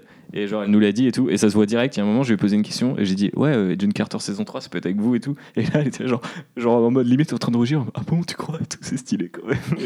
Et euh, du coup Ouais, euh, j'ai trouvé super gentil. ouais, aussi, ouais, j'avais- je vraiment euh, je cœur trouvais- sur la main et tout. À côté des deux euh, des- du du buddy movie qui était Don Cheadle et Donny Junior. D'ailleurs, je vous invite à aller voir la conférence de presse. Elle est dispo en replay sur le site. Où les deux vraiment euh, ont passé euh, 40 minutes de conférence à tracher les journalistes qui leur posaient des questions et à faire des blagues beaucoup trop marrantes et à commencer par leur constipation. Et t'avais Emily Van Camp qui était à côté trop mignonne, qui répondait de manière trop polie aux gens, qui à chaque fois faisait des belles réponses structurées et tout. Tu vois, ouais. Elle allait un peu dans la profondeur. Et Donny Junior qui était là genre putain. elle Ouais, racontait pas mal. en français et tout. euh. Elle a raconté pas mal d'anecdotes aussi et tout euh, sur euh, le, le fait d'avoir été castée dans une Winter Soldier, qu'elle savait pas que elle jouait. euh, Enfin, elle savait pas pourquoi elle auditionnait, et en fait, il y a un mec euh, euh, dans, le couloir qui lui a dit Ah, Je pense que vous auditionnez sur ça, et qui l'a briefé, et qui a priori est un, méga fan de comics. Et donc, du coup, elle a pu impressionner les, les, Rousseau, et a priori, en mode genre, elle a balancé deux trucs, et au bout d'un moment, ils l'ont testé, et au bout d'un moment, elle savait plus quoi dire, tu vois. Et ils ont fait genre Allez, fais la maline et tout, on a compris. Et euh, mais voilà, a priori, ils s'entendent très bien. Et les Rousseau Et les Rousseau, ils sont. Euh, Moi, je trouve ces deux mecs adorables dans la vie. Enfin, c'est- deux vrais nerds. J'ai du euh, mal à croire qu'ils soient frères parce qu'ils sont pas du tout. californiens, ils- positifs. Ils déjà, ils se ressemblent pas du tout. Et même dans la façon de parler. Et alors, du coup, je. Mais bon, alors c'était assez. Mais ils sont ultra complémentaires les deux. hein. C'est Ouais. De toute façon, il y en a un qui est vachement plus porté sur l'écriture et l'autre sur l'image. Euh, Joe qui a fait une formation d'acteur alors qu'Anthony lui a fait une formation de scénariste et tout. Et en fait, les deux mecs ont réussi à merge en une seule et même entité Bah, qui, ce euh, au final, disait. arrive à, à échanger suffisamment pour sortir un produit qui aboutit des deux côtés. Il de- disait, euh, pièce, je quoi. sais plus à propos de, De quel faire- réalisateur, mais qu'un réalisateur, en, en les voyant travailler, a- avait un jour dit euh, Putain, c'est marrant, j'ai l'impression de voir en direct ce qui se passe dans ma tête quand moi je réalise, en- où je discute avec moi-même, et en fait, je vous vois discuter tous les deux. Et du coup, c'était marrant parce qu'ils expliquaient un peu comment ils se. Enfin, ils se répartissent pas, a priori, le travail, c'est plus euh, à l'instinct, Est-ce qu'ils t'ont fait euh, le même coup qu'ils m'avaient fait, c'est-à-dire de commencer à répondre l'un et c'est l'autre qui finit la phrase Ouais, ouais, et- ils m'ont fait ça plusieurs et- fois. et ouais. T'es là, t'es, mais putain, c'est dingue. euh, c'est même pas ils se coupent la parole, les mecs ils savent. Et tu sais, c'est une espèce de technique de. Vas-y, vas-y, finis. Joe, c'est celui qui a les cheveux longs ou c'est Anthony Non, ça c'est Anthony. Et Anthony il parle plus que, que Joe et du Mhm. coup il est d'ailleurs un peu plus parce que Il est plus ricain, Anthony. Ouais, parce que Joe, il est il vachement, euh, timide, vachement sec, mhm. genre en mode euh, je te troll. Et euh, du coup, il a pas arrêté de me troller. Et quand je leur ai parlé de leur, leur compte Twitter, il, il- il- au début. Le mec a fait 12 heures de train pour se faire troller par tout le casting de Civil War. c'est clair, c'est ça. Heureusement que t'as pas vu Rainer, bordel. Non, mais Rainer, je pense, on aurait trop trippé, mon gars. Il était tellement épique dans le. Rien que le voir dans le couloir. avec son petit surréaliste. Ouais, ouais, look. t'as, un truc très marrant euh, qui rebondit sur cette fameuse photo de Chris Evans euh, qui, qui regarde les attributs d'Elisabeth Olsen. Ouais, c'est look- qu'il l'a, dragué un petit peu dans look le couloir tranquille. Look. Il a fait le Chris Evans, on... allez, nouvelle journée de promo, on se croise le matin pour la première fois. Et il la regarde, il lui dit quoi déjà? Il dit You look. You... 1, 2, 3. You look lovely today. Genre vraiment avec une voix un peu suave. clin et d'œil, il se barre. Petit- Non, petit, clin... enfin, petit câlin, petit clin d'œil et il se barre, tu vois. En mode Chris. Evans. La bonne nuit avant. quoi. Ouais. La classe. Mais non, t'es ouf toi. Mais du coup, le compte Vous savez que Twitter, il Straffer a appris euh, hier que Elisabeth Olsen était la, la sœur de Mary-Kate et Ashley. Ouais, Ouais. du coup, ça m'a hanté pendant tout le film. À chaque fois, du coup, euh, je fais le rapprochement. Quoi. Et Paul Rudd, il est trop marrant aussi euh, dans, la, dans, la, dans la vraie vie. Mais Il a Paul trop- Rudd, mec, il- c'est mais par contre, il était vraiment jet lag comme Ant-Man dans le film, donc c'était assez marrant. Parce que tu sais, il, il errait un peu dans les couloirs en mode Euh, c'est où la prochaine salle? Et pendant que Chris Evans, lui, était bouillant, genre il chantait, il dansait dans les couloirs et je tout. pense que Chris Evans, il a fait 4 heures de squat et. en même euh, temps, ouais, il allait faire du footing le matin, tu sais, lui, il était levé Mm. depuis 12 heures. Par contre, Chris Evans, ça m'a choqué à quel point le cinéma euh, grandit les personnages parce que en gros, euh, enfin Chris Evans, il a même pas une tête de plus que moi, c'est assez oh, perturbant. il est pas mal grand quand ah même. non, hein. il est pas gros du tout en fait. Bah, si mal. Alors, faut tous je l'ai, eu euh, face à moi aussi et il Ah, a il quand même une bonne, bonne grosse tête de plus que moi. hein. Le problème, c'est qu'il Pas est très, très très grand. large. Quoi. Il est super large. Et en fait, après, par contre, ils sont là, ils sont dans la période, tu sais, où ils perdent. Anthony Mackie Ouais, expliquait c'est la ça. période où ils perdent Donc, leur du masse. coup, hein. euh, genre les mecs, ils sont un peu, enfin, euh, limite euh, Sébastien Stan, euh, c'était petit bide à bière tranquille de promo, tu vois, genre. euh, et, euh, et Anthony Mackie d'ailleurs a fait pas mal de blagues là-dessus. Et c'est là qu'on a vraiment pu plaisanter sur les trucs de pizza. sur les tacos Voilà, et sur les les pizzas et Monday et ce genre d'anecdotes dont vous pourrez parler à la République à la prochaine convention parce qu'on va passer à la partie spoiler un jour quand même. C'était une belle journée. Les interviews on les a pas encore. C'est Disney qui se sert de nous envoyer les, les fichiers audio. A priori on reçoit ça là, là cet après-midi euh, au moment où vous écouterez ce podcast. Donc euh, j'essaie de vous faire ça, suivre ça le plus vite possible derrière euh, par ordre de priorité de priorisation et de laquelle on trouve la plus cool et ainsi de suite. Bref on passe à la partie spoiler. Vous nous quittez maintenant si vous n'avez pas encore vu le film. Euh, on va peut-être pas de toute façon durer méga longtemps parce que ça fait déjà un moment qu'on parle du film et du coup, on va accueillir notre Manu dont je vous parlais. Bonjour. au, au début du podcast qui est arrivé en cours de route. Euh, bienvenue Manu. Ça va? Merci, ça va. Euh, Avant va, de passer à cette partie spoiler, quand même, un petit avis euh, tour de table euh, de ton avis sur le film? Puisque tu vas être dans la team Jeff de ce podcast, puisque toi aussi tu l'as beaucoup aimé a priori. Moi, j'ai, ouais, j'ai, enfin, j'ai trouvé, euh, je me suis bien marré. J'ai trouvé que c'était vraiment, euh, j'ai trouvé cool quoi le film. Et euh, alors loin d'être parfait, bien sûr. Je, je préfère toujours Winter Soldier largement. Je trouve qu'il est bien plus intelligent, notamment. Et mais euh, ouais, je, je, je trouve qu'il est assez efficace. C'est-à-dire que l'intrigue est pas forcément très intelligente, mais euh, relativement bien menée dans ce qu'elle fait.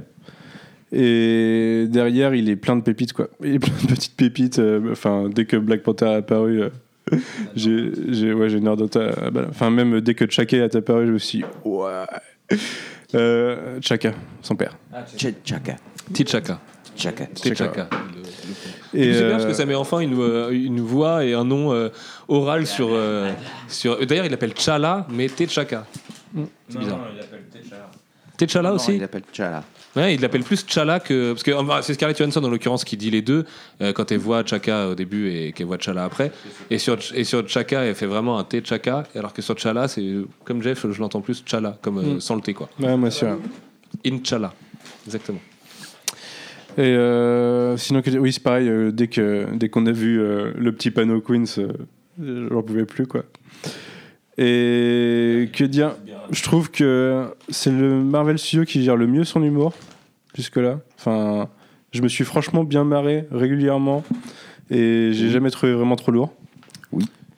Et euh, en grand point, sinon, ah si, je trouve aussi, euh, là on sera peut-être pas d'accord, je trouve que c'est le peut-être aussi le Marvel Studio qui est censé être individuel, qui l'est pas du tout, mais qui du coup gère le mieux son le fait que c'est un univers partagé.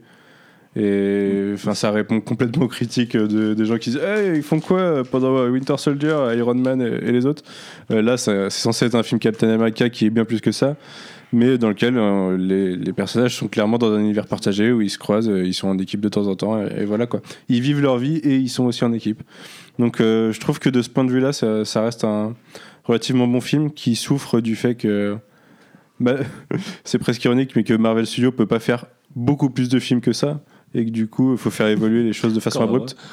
Ils en sont quand même à 13 films, mais de temps en temps, il faut faire évoluer les choses. Ouais, là, c'est le 13e euh, War. 13 films en 7 ans. En 8 ans, ouais. Ouais, ça. C'est pas mal. Là, c'est 2008 Iron Man. C'est 2008. Euh, voilà, d'une façon euh, globale, euh, j'ai trouvé ça plutôt bon. J'ai adoré Spider-Man Black Panther. J'ai trouvé aussi que. Enfin, ça faisait longtemps que j'ai pas soufflé devant Iron Man dans un film Marvel Studios. Là, euh, il m'a pas gêné de tout le film. Je trouve qu'il est, il en fait pas trop. Il est relativement juste. Je et- tout à l'heure, ouais, Junior joue ouais. particulièrement bien dans celui-ci. Après, c'est son Euh, rôle qui veut ça aussi, quoi, de, de mec qui, qui se retourne un petit peu contre ses collègues et qui se range derrière le gouvernement. euh. Il est moins dans la fioriture, même, euh, c'est, je crois que c'est une des remarques de, de Black Widow, justement, qui dit est étonnamment. Mais je trouve que je euh, pense que l'idée qui a dirigé un peu ça, c'est le fait qu'il soit euh, en pause avec Pepper Potts et je trouve que c'est la meilleure idée du monde. Bon, après c'est dommage parce que du coup on, voit- on la voit pas du tout, donc on sait pas trop vraiment ce qui s'est passé. Mais du coup je trouve que ça amène une sorte de ouais, ça, ça, ça le ramène à un, un- un- un nouveau niveau d'un peu ce que Shane Black avait fait avec les crises de panique. Et du coup moi j'ai bien aimé. Euh, non, mais maintenant, non, euh, c'est- passé. Sinon, je sais pas, je suis pas du tout sûr que vous avez déjà parlé vu que vous avez pas fait de spoiler encore, mais euh, le truc le plus décevant du film, au final, c'est pour moi, c'est euh, c'est encore le vilain, quoi, comme tous les films Marvel Studios quasiment. Oh, C'est-à-dire que c'est pas dans le sens où il est mauvais, dans le sens où j'ai l'impression de l'avoir vu mille fois. C'est encore, euh, enfin, à un moment, je me suis dit, ouais, c'est Iron Man 2, quoi. Enfin, c'est un mec qui est du passé qui vient se venger du, du héros et, et voilà. Euh, là, c'est un peu la même idée euh, appliquée à toute l'équipe des, des Avengers. Il Et faut bien qu'il y ait un adversaire. du coup, même si je le trouve, je le trouve plutôt bon dans ce qu'il fait, c'est Damien qui s'appelle Brûle Non, c'est Damien Brûle, ouais. Daniel Brûle. Euh, Il a joué dans Inglorious Bastards. Ouais, ouais. Non, je, je sais pas d'où ça me sort. Et- ça sort de la fatigue. Et ouais, c'est ma grosse déception du film, c'est ça. Plus le fait qu'il y, y a à peu près pas d'enjeu, mais euh, ça, je me les ai préparés, quoi. Ah, Il y a un enjeu euh, entre. euh, au- ce qui est le même que dans les Civil War euh, comics. euh, au départ, il faut contrôler euh, les, les héros. Mais euh, D'ailleurs, la Euh, comparaison avec le comics, ça se limite à ça. Quoi.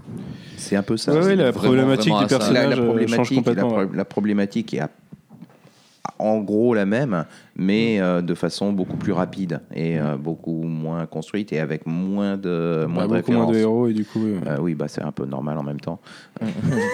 Euh, ils peuvent pas en mettre autant au cinéma que sur des, que sur des feuilles de papier. Mais après, est-ce que justement toute cette dynamique Civil War, euh, d'après ce qu'on a eu dans- la dernière saison de, de Daredevil sur Netflix, elle va pas euh, perdurer, d'après ce qu'on voit du- de la fin du film, euh, justement à la télé, pour être une sorte de nouveau statu quo pour, euh, bah, je sais pas, Jessica Jones saison 2, euh, Defenders et voire Iron Fist, tu vois. Je sais pas si ça peut être une toile de fond à exploiter ou pas. Si, si, il y aurait une toile de fond de- des héros legit ou non. Et en l'occurrence, pour moi, Civil War, il s'est ramené les Secret Avengers. Carrément. Et, euh, et voilà, quoi, à sortir euh, Cap de son, de son côté héros bannière en lâchant le bouclier à la fin du. On est vraiment dans la partie spoiler. hein. Mais euh, en lâchant le bouclier à la fin du film en disant, ok, euh, c'est bon, je vais, je vais bosser. Par contre, du coup, vu qu'on est vraiment dans la partie spoiler, moi je suis trop déçu de cette scène de fin qui est genre filmée trop à l'arrache à travers les barreaux où euh, Cap n'a pas de nouveau costume ni de nouveau bouclier, le truc qui m'aurait fait péter les plombs. Ah oui, il arrive tout juste et puis. ça- Il est là, genre salut, quoi, je suis en veste en cuir, j'ai niqué euh, Moi, le j'attendais, raft. je, me disais, il va avoir quelque costume, il va avoir quelque... et il a pas de costume. ouais, voilà, c'est ça. Bah, ils auraient au moins pu, mais c'est d'ailleurs assez symptomatique de tout le film, ce montage euh, ultra abrupt de quand il apparaît, euh, enfin qui a ce fondu là, et qu'il apparaît du coup sur la scène finale, enfin sur l'image finale Petit reshoot. Euh, si tu, tu laisses deux secondes de plus et juste lui qui écarte son truc en cuir pour montrer qu'il a le machin du super soldier en dessous, et donc que les Secret c'est le Avengers ne sont du- pas juste qu'un Le fantasme. problème, c'est qu'ils l'ont déjà mis dans Winter Soldier, quoi. Oui, ils l'ont déjà utilisé dans Winter Soldier. c'est Mais après, ils auraient pu en faire, je sais pas, un noir ou un truc, tu vois, une variante, quoi. Sachant que le mec est complètement outlaw, hein. enfin c'est un peu l'info quoi. Le Mais, gars défonce est-ce qu'il va se Ross taper et son le- Rift. euh, Est-ce qu'il va se taper le bouclier euh, laser, là? Tu sais, euh, cette- Non, dans il va récupérer son bouclier Fissa, je pense. Bouclier qui, d'ailleurs- qui faudra vérifier qu'il soit encore marqué Mec, par les euh, griffes de Black Panther parce que c'est quand Non, non, même un, il, va, un il va- polish. il va pas récupérer son bouclier du tout, à mon avis. Il va je pense qu'il va avoir un nouveau. avec ses potes du Wakanda, il va faire un nouveau bouclier et c'est tout. Si, pour moi, il y aura un jeu sur le fait qu'il le récupère. De toute façon, euh, on n'a pas de film Secret Avengers entre temps, donc évidemment que maintenant, dans la partie spoiler, on peut, on peut se lâcher un peu plus. Infinity War Part 1, à mon avis, sera une grosse storyline autour de son équipe des Secret Avengers. On verra comment il les appelle à ce moment-là, ou s'il les appelle encore les New Avengers, comme c'était le cas dans le, dans le, le à la bandeau fin à la d'Age fin of d'Age of Ultron, ouais. Et, euh, et, et du coup, à ce moment-là, il devra euh, se réunir avec ses autres, ses, ses ex-potos Avengers parce que la menace sera bien trop grande et ainsi de suite, et que Thanos et Oui, Hulk, euh, pardon, euh, Thor et Hulk seront dans leur coin le euh, euh, Euh, Iron. Man sera avec les gardiens, eux seront encore sur Terre, et t'as Thanos à côté, t'as tes quatre, euh, tes, tes- tes quatre euh, destins à faire converger à un moment donné. Et à mon avis, il y aura tout un jeu sur le moment où il récupère son premier bouclier qu'il avait perdu à la fin de Civil War, enfin qu'il avait abandonné à la fin de Civil War ou quoi. Pas sûr qu'il en aura sûrement un de substitution pour triper sur un concept, effectivement, type euh, bouclier laser ou quoi, dans, dans, dans- des Black Panther. Parce que on sait que Tony Stark sera de retour dans Spider-Man, donc. D'ailleurs, c'est ce qui avait fait dire au public que oui, Tony Stark ne meurt pas malgré euh, ce gros foreshadowing sur euh, sa douleur dans le bras gauche et le fait qu'on lui Putain. éclate son putain de d'arc euh, collé à son cœur. Euh, Enfin, réacteur, pardon. Non, mais il est plus collé à son cœur. Mais il l'est plus depuis l'opération d'Iron Man 3. Mais quand bien même, le Le mec te tease une ouais, crise cardiaque une heure avant dans le film, le fait d'éclater son avec réacteur toi, avec, ouais. le bouclier en vibranium de son pire meilleur ennemi, Tu, tu tu prêches peux- un convaincu. tu, tu pouvais faire mourir Tony Stark et, d'une crise cardiaque, genre euh, Steve Rogers l'a tué, mais en fait pas trop, mais il a quand même la culpabilité, et en plus c'est un miroir de ce qui s'est passé par rapport aux comics, mais en même temps c'est logique, puisque euh, au cinéma, euh, Iron Man est antérieur à Cap, ce qui n'est pas forcément le cas dans les comics, enfin ce qui n'est pas le cas dans les Ouais. comics et tout. Il y avait un vrai jeu éditorial génial à faire, particulièrement un mois après l'autre euh, l'autre horreur de Warner Bros, qui euh, nous prend pour des cons sur le dessin de Superman. Mais moi, j'ai vraiment cru qu'ils allaient faire ça parce que c'était. Enfin, c'est très grand. a cru, sauf que très grand public, promo, grand public avant comme nous, approche, quoi. Tu vois, c'était très grand public de dire même là- personne n'a tué Iron Man, il, il a fait une crise cardiaque. Ça contente les gens qui voulaient voir une mort et en même temps ça choque pas le grand public qui pourrait dire Oh là là, les super-héros ils se tuent maintenant, c'est Et ça développe la culpabilité à mort de, de, de Steve Rogers Des euh, de guerres. son côté quoi. Après, euh, après, la promo gênait pas non plus de tuer Tony Stark à la fin du film parce que je me suis demandé la scène. Mais si, où- puisqu'on savait qu'il revenait dans il Spider-Man. revenait il revient dans Spider-Man, mais quand se passe le film Spider-Man Moi, c'est, je me pose la question parce qu'il parle d'une anecdote à un moment dans la scène avec Peter Parker. Je me demande si Bah, le en fait, premier le- film Spider-Man, ça va pas être La seule, ellipse à, en fait. la seule ellipse à exploser, bah, la première rencontre, on la voit, c'est chez Tante May. La seule ellipse qu'on a, c'est au moment où il lui crée son costume. On sait pas s'ils sont vus à la Stark Tower ou Il y a quoi. pas, enfin, tu dans, vois. dans ce dialogue entre les deux là, quand ils sont chez Tante May, Non, qui est c'est leur première particulièrement euh, joli d'ailleurs. Non, il, fait, il lui fait des clins d'œil pour lui dire vas-y, joue le jeu, euh, fais genre, on a discuté déjà. Mais en fait, euh, non, non, refais très bien qu'ils sont tous vont te placer un petit. Tante May, tu l'interviews pas un jour euh, Fais pas la promo, Tante May, parce que Ah, j'aime bien moi. J'ai repéré, j'ai repéré euh, second rôle Tante May là. Et puis à part euh, Captain America via la temporalité, tous les films tous les films Spider-Man, tous les films Marvel Studios euh, se suivent quoi. Donc je, je les vois mal tenter faire à autre chose. l'échelle du temps normal. euh, Ouais. Ok, ok. Surtout que ça voudrait dire on se tape le mal, vieux costume de Spider-Man Enfin, et tout. ce qui est, Enfin, c'est ce qui est chaud. un des éléments très bien utilisés euh, par les frères Rousseau par rapport à ce cahier des charges et donc aux règles de- de- du MCU, le fait que, ce- que les films dans le MCU se déroulent à peu près en temps réel par rapport à la vraie vie justifie à fond le fait qu'il y a eu plein d'autres missions qui se sont déroulées de manière super normale entre eux, notamment bah, tu vois l'introduction au tout début euh, quand, euh, quand tu vois Scarlet Witch avec sa sucrète et Scarlett Johansson qui lui parle derrière là, tu comprends tout de suite qu'ils sont rodaves, ils en ont fait euh, 20 des missions que Scarlet Witch elle est Bah, ça fait un, ça elle fait un an qu'ils toujours bossent un ensemble. euh. elle est toujours un petit peu trop adolescente dans sa façon de pas prévoir les choses et de pas regarder dans son dos et tout. Et euh, ça, c'est plutôt intéressant comme manière de, de- de développer le truc, notamment quand ton film est en fait basé sur un milliard d'ellipses et où tu te dis peut-être que le fait qu'il embrasse Sharon Carter euh, est là parce que ils ont 40 scènes coupées ensemble et qu'en fait ils ont quand même passé pas mal de temps ensemble entre les deux et, et ainsi de suite. Notamment, ils vont très vite de Londres à Vienne au début du film. très très vite. Mais j'avais été que le mec, c'est quand même assez incroyable pour que il y a l'attentat, T'Challa va sur un banc. euh, a priori après la mort de son père pour parler à Scarlett Johansson, mais les autres ont eu le temps de faire Londres-Vienne pendant ce temps-là. Je sais, ils ont un Queen Jet, c'est des Vengeurs, Londres et Vienne aujourd'hui, je pense que même en jet privé, c'est une heure de vol. Encore bien même. Montrez-nous Ouais, un tout petit peu le voyage à ultra vitesse pour justifier le fait que le mec arrive avec ses lunettes de soleil, euh, sa casquette, euh, beau gosse Winter Soldier. Surtout qu'ils ont un peu l'air de te le montrer euh, dans une autre scène euh, qui est tout aussi tarée dans- en termes de géographie, mais euh, la scène du raft là, avec l'hélicoptère de Stark, où derrière il enchaîne l'armure comme pour dire ouais il y va pas en hélicoptère parce que sinon c'est pas trop c'est, trop long tu vois. Le moment où il met son doigt dans le Parce que je trouve ça assez dans l'allume-cigare là. Ouais. Meilleure idée ILM. Déjà ILM avait beaucoup d'idées sur la- l'armure de Tony Stark dans Age of Ultron, notamment le moment où il en sort au début et il l'active après en mode auto où il continue à menacer euh, Seven Strucker, je crois à ce moment-là. Et euh, putain, ce- cette idée de malade de te faire un hélico Transformers où t'as ton armure qui peut partir et tout. Moi pour moi je le prends, euh, il part en scred, il fait croire à Ross qu'il va rien faire et puis une fois qu'il est plus dans son champ de vision, euh, il se casse ça. avec son armure, tu vois. Et, euh, Mais c'était la bonne excuse surtout pour te balancer un espèce de cadrage de malade mental où t'es là, t'es Yeah, Iron Man is way too cool. même si je déteste cette nouvelle armure organique là, j'ai- j'aime pas du tout. Ah, ça, t'aimes pas Ouais, Moi, je crois que c'est ma préférée euh, d'Iron Man. Ah ouais, ouais, Ouais. je la trouve. Pourtant, je pensais de plus en avoir rien à foutre des nouveaux designs d'armure d'Iron Man, mais je crois que j'aime bien celle-là. Moi, celle que j'aimerais voir, c'est Bah, le celle côté extrémiste me plaît en fait, tu vois, le fait que notamment le moment bon où il se fait attaquer par le Winter Soldier euh, en Allemagne là. on doit, on doit cette idée de montre euh. euh, à Robert Downey Jr. Ah oui? Oui, ouais, c'est les Rousseau, vous voulez pas de ce truc-là, et c'est lui qui a dit non mais attends, euh, si je suis sur le Winter Soldier, je lui fais pas de prise de Krav Maga, je peux peut-être tenter un truc avec une montre et tout. Et on fait ok, vas-y on teste. Le mouvement est super bien stylé, ouais. En plus, quand il passe sa main par dessus pour générer sa main en métal et tout derrière. Globalement, cette scène de baston, elle Puis ça justifie un semi-extrémiste en fait quoi. L'armure ne fait pas partie de son corps, mais en même temps elle est là quand même, elle est miniaturisée euh, façon Apple et Tony Stark quoi. Avec ses technos à 650 millions de dollars pour effacer tes mémoires et son pote paraplégique comme seul enjeu du film à qui il redonne des jambes au bout de deux minutes parce qu'il faut pas déconner quand même. C'est un peu le- la, la caution terreau euh, de la concurrence. quoi. De terreau? Ouais, c'est le terreau qui sur le cercle. Ah d'accord, le fameux terreau. oui, Hmm, Le sac de terreau quoi. le sac de terreau. Euh, Qu'est-ce qu'on peut rajouter messieurs comme élément? La scène post-générique avec le Spider Signal. euh, bah, Ah oui, euh, que j'ai raté du coup. kiffé, Puisque euh, comme au Grand Rex, ils n'avaient pas montré de deuxième scène post-générique, je me suis dit bah non, il y en a qu'une et basta. Et de toute façon, ça serait du Doctor Strange sur la seconde. Mais comme ils avaient sorti le trailer de Doctor Strange le 13 avril, jour où on a vu le film, du coup on craint rien. Et en fait, si, il y a bien une deuxième scène bien qu'ils veulent vraiment marketer Spider-Man parce que y a, ça se termine par un Spider-Man Will Return, tu vois, un peu comme Avengers Will Return. Avec le logo qu'il a sur le logo de Homecoming et tout. Alors c'est le logo de Homecoming et ça sera du coup, j'imagine, le Spider Signal à la ceinture euh, classique quoi. Manu.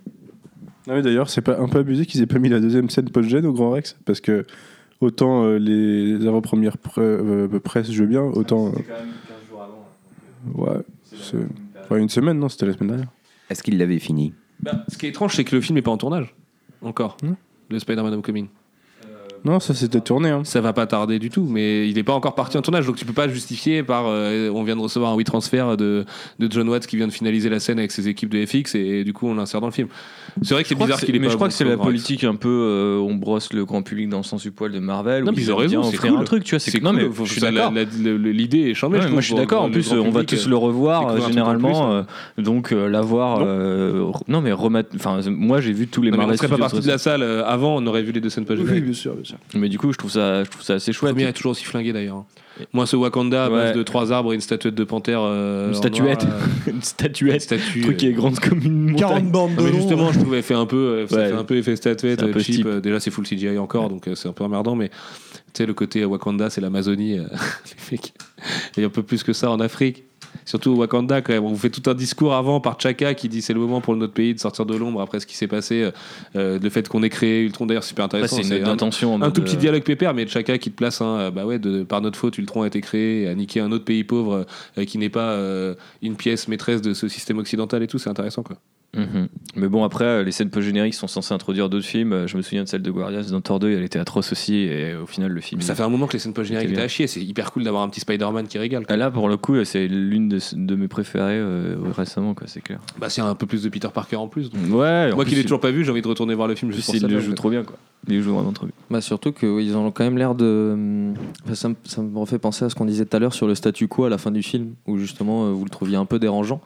Et en fait, du coup, ouais, à force d'en parler avec vous, là, je le trouve pas si dérangeant que ça, parce qu'effectivement, ils, peuvent- ils peuvent encore le développer euh, euh, via Netflix et via les séries. euh, mais de- même via Spider-Man avec Jonah Jameson et, compagnie, tu t'as moyen de Mais un après, truc, je, quoi. je sais pas s'ils vont vraiment du coup le développer avec ces films-là. Même Black Panther qui va peut-être faire des, qui va peut-être faire un team-up avec Captain America. Moi, j'y on crois sait pas. pas quoi. je mais, pense que Black Panther sera vraiment mais Black. ça, ils ont l'air Panther leur, leur phase 3 du coup en fait jusqu'à Infinity War j'ai l'impression qu'on va pas trop manger du du, du Marvel Cinematic Universe Est-ce que c'est pas justement la- le- oui, le clairement, c'est le move de génie, quoi. tu vois. Enfin, Ouais. euh, les gens sont saoulés. Ouais, du coup, euh, je Civil War va les saouler cool, en encore fait. un peu plus. C'est la super bonne idée qu'ils ont, profitant en plus du fait que c'est la fin de l'ère Perlmutter et donc de ce qu'on appelle l'ère Avengers euh, 1 et 2, quoi.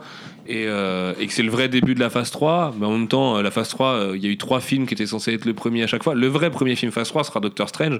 Celui-là nous sert à, nous sert à dire. Bon, j'aurais préféré qu'il nous serve à dire au revoir à un personnage et à bientôt aux autres. Au final, on dit juste à bientôt à tous les autres, tous les historiques en fait de Marvel Studios, avec des acteurs vieillissants et, et qui doivent de toute façon s'écarter pour devenir de plus en plus légendaires. C'est la rareté qui fait que les gens sont plus en demande et tout. Et, et avec trois nouveaux héros plus jeunes, plus dynamiques, plus surtout que tu as le Ant-Man qui va être vraiment très drôle, parce que forcément, euh, Black Panther qui est hyper dramatique, et un peu l'héritier de Captain America directement, et toute cette morale, tu vois, euh, très, euh, très euh, libéral dans le bon sens du terme et tout euh, de, de- mais non mais enfin arrêtez de tout vouloir contrôler vous êtes relou ça marche pas et euh, Spider-Man qui est lui complètement au milieu des deux qui en plus des Civil War est entre Steve Rogers et Tony Stark quoi Et je vais euh, peut-être dire une hérésie, mais Black Panther, il a, il a un côté. euh, Enfin, tu vois, le, le dialogue final que je trouve toujours aussi, euh, aussi bien euh, branlé, bien joué, euh, bien écrit et tout. Genre, euh, après, encore une fois, la comparaison est de retour, mais après BVS, moi j'ai eu un Black Panther plus Batman que Batman, euh, j'étais j'étais heureux, tu vois. Genre, vraiment, je trouve que ce dialogue euh, sur euh, je cède pas à ma vengeance, c'est tout le principe du manteau euh, de Black Panther, pff, j'étais refait, quoi. Ouais, mais sur le perso, à la limite, mais sur les enjeux, pour moi, c'est pas- c'est quasiment au même endroit. C'est la fin de la phase 2. C'était censé être un truc épique, un truc où. il y a- Non, c'est le début de la phase 3, Enfin, nuance. Ouais, c'est le début de la phase 3, pardon. C'est censé être un. Ça explique peut-être pas mal un haut truc, enfin un, un film vraiment très très haut avec des partis pris, avec des choix qui sont faits. Et en fait, c'est que concessions le film, c'est que des concessions euh, pour euh, brosser les producteurs dans le bon sens du poil, pour euh, que le public comprenne bien tout. C'est pour ça qu'on t'en met trois fois la même scène pour bien te faire comprendre la, la scène en 1941, je crois, si je dis pas de conneries. 91, pardon. En 16 91. décembre 91 16 décembre 91, ouais. Celle-ci, on te la met trois fois dans la tronche, tiens, comprends bien, comprends bien, comprends bien. Et, euh, et c'est dommage parce que du coup, tous les, tous les enjeux et toute la, hum, comment dire, toute la grandeur du film, elle n'est pas du tout là, quoi. Moi, je suis passé à travers, euh, quand tu comprends qu'il n'y a pas d'enjeu, t'es là, t'es bah, c'est cool. Mais je Tu dirais poses pas qu'il n'y a pas d'enjeu, mais je dirais qu'il n'y a pas cette grandeur. et- mais en même temps, mais- elle a jamais eu chez Marvel Studios, tu vois. Il y a encore une fois, il, il partait du. Le, le film s'appelle Captain America Civil War. Il y a quand même un bagage derrière. BVS, c'est pareil, ils arrivent avec un bagage derrière eux, et les deux passent complètement à côté de leur propos. Mais quoi. fini par passer à côté, parce que moi je trouve que la première partie, en l'occurrence, est, euh, est vraiment un- la première partie est une belle adaptation de, de- du pitch de, de Millard. Et je dirais même limite un peu mieux foutu dans le sens où j'ai une sympathie pour Stark que je n'ai pas en lisant le comics, où euh, il a juste l'air d'être crypto-fasciste, voire fasciste, tu vois. Donc, euh, Ouais, mais après, comme t'as pas, t'as pas d'enjeu, t'as pas quelque chose qui t'accroche. Mais en fait, Bah, derrière, il raccroche sur un euh, truc qui est beaucoup plus émotionnel et personnel, qui est en gros, il a tué ma mère, tu vois. Et du coup, c'est un peu décevant, parce que du coup, ça, c'est là que, en fait.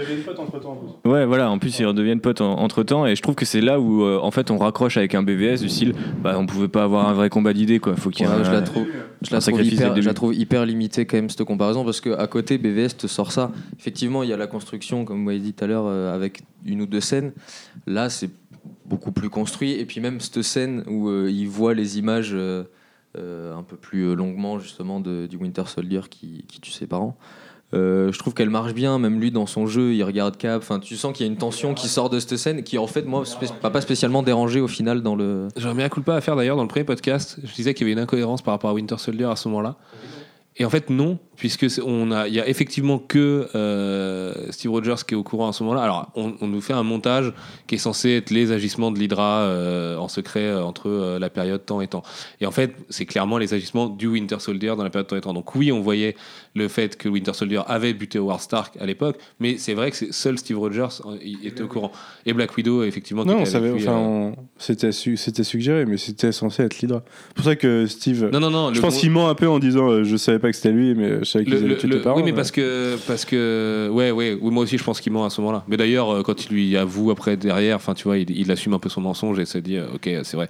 Mais En même temps, t'as un euh, dossier. c'était bien branlé puisqu'on avait le- la coupure de presse juste après une image de Winter Soldier. C'est pas une coupure de presse, hein, c'est un, c'est un dossier. euh, on a regardé, c'est pas une coupure de presse, c'était un dossier. euh, un, un- Si, un- Howard Stark kill in the car accident. Ouais, mais c'est un- une coupure de presse, c'est un headline d'une ce qu'ils coupure de ouvrent, presse. c'est un dossier de l'Hydra Oui, mais moi je te parle de la question précise de Howard Stark et de sa mort. Et en fait, c'est exactement la même scénographie que celle qu'il développe après dans Civil War, avec euh, lui, la tête sur son volant et tout. Et Ouais. c'est tout con, mais euh, là où je voyais ça une prouve incohérence bien. la première fois en me disant, bah oui, mais en fait, on était déjà au courant et tout. Non, c'est vrai que seul Steve Rogers était au courant. Donc le twist, pour le spectateur omniscient, il est un peu flingué parce que t'es évidemment au courant du bordel, quoi, et que c'est le Winter Soldier qui l'a buté. En même temps, est-ce que les deux ans d'écart entre les films te donnent pas une sorte de sensation de ah ouais, c'est le twist pas mal, bien vu quand même, tu vois, parce que tu l'as oublié. Mais Enfin, moi, ça j'avais oublié ce détail. Mais Et- moi- et, quand, il, quand il y a le twist, je me suis dit ah oui, c'est vrai qu'il Après, développait ça chacun dans vit Winter films Soldier. différem- différemment, mais moi j'avais vraiment pas oublié le fait que, que le Winter Soldier avait buté Howard Stark, tu vois, et que c'était un truc qu'ils allaient. euh, oublié, hein. Ah, moi non plus, j'avais pas oublié du tout. Et en plus, enfin, je trouve que la promo déjà gâche le pas. truc. euh.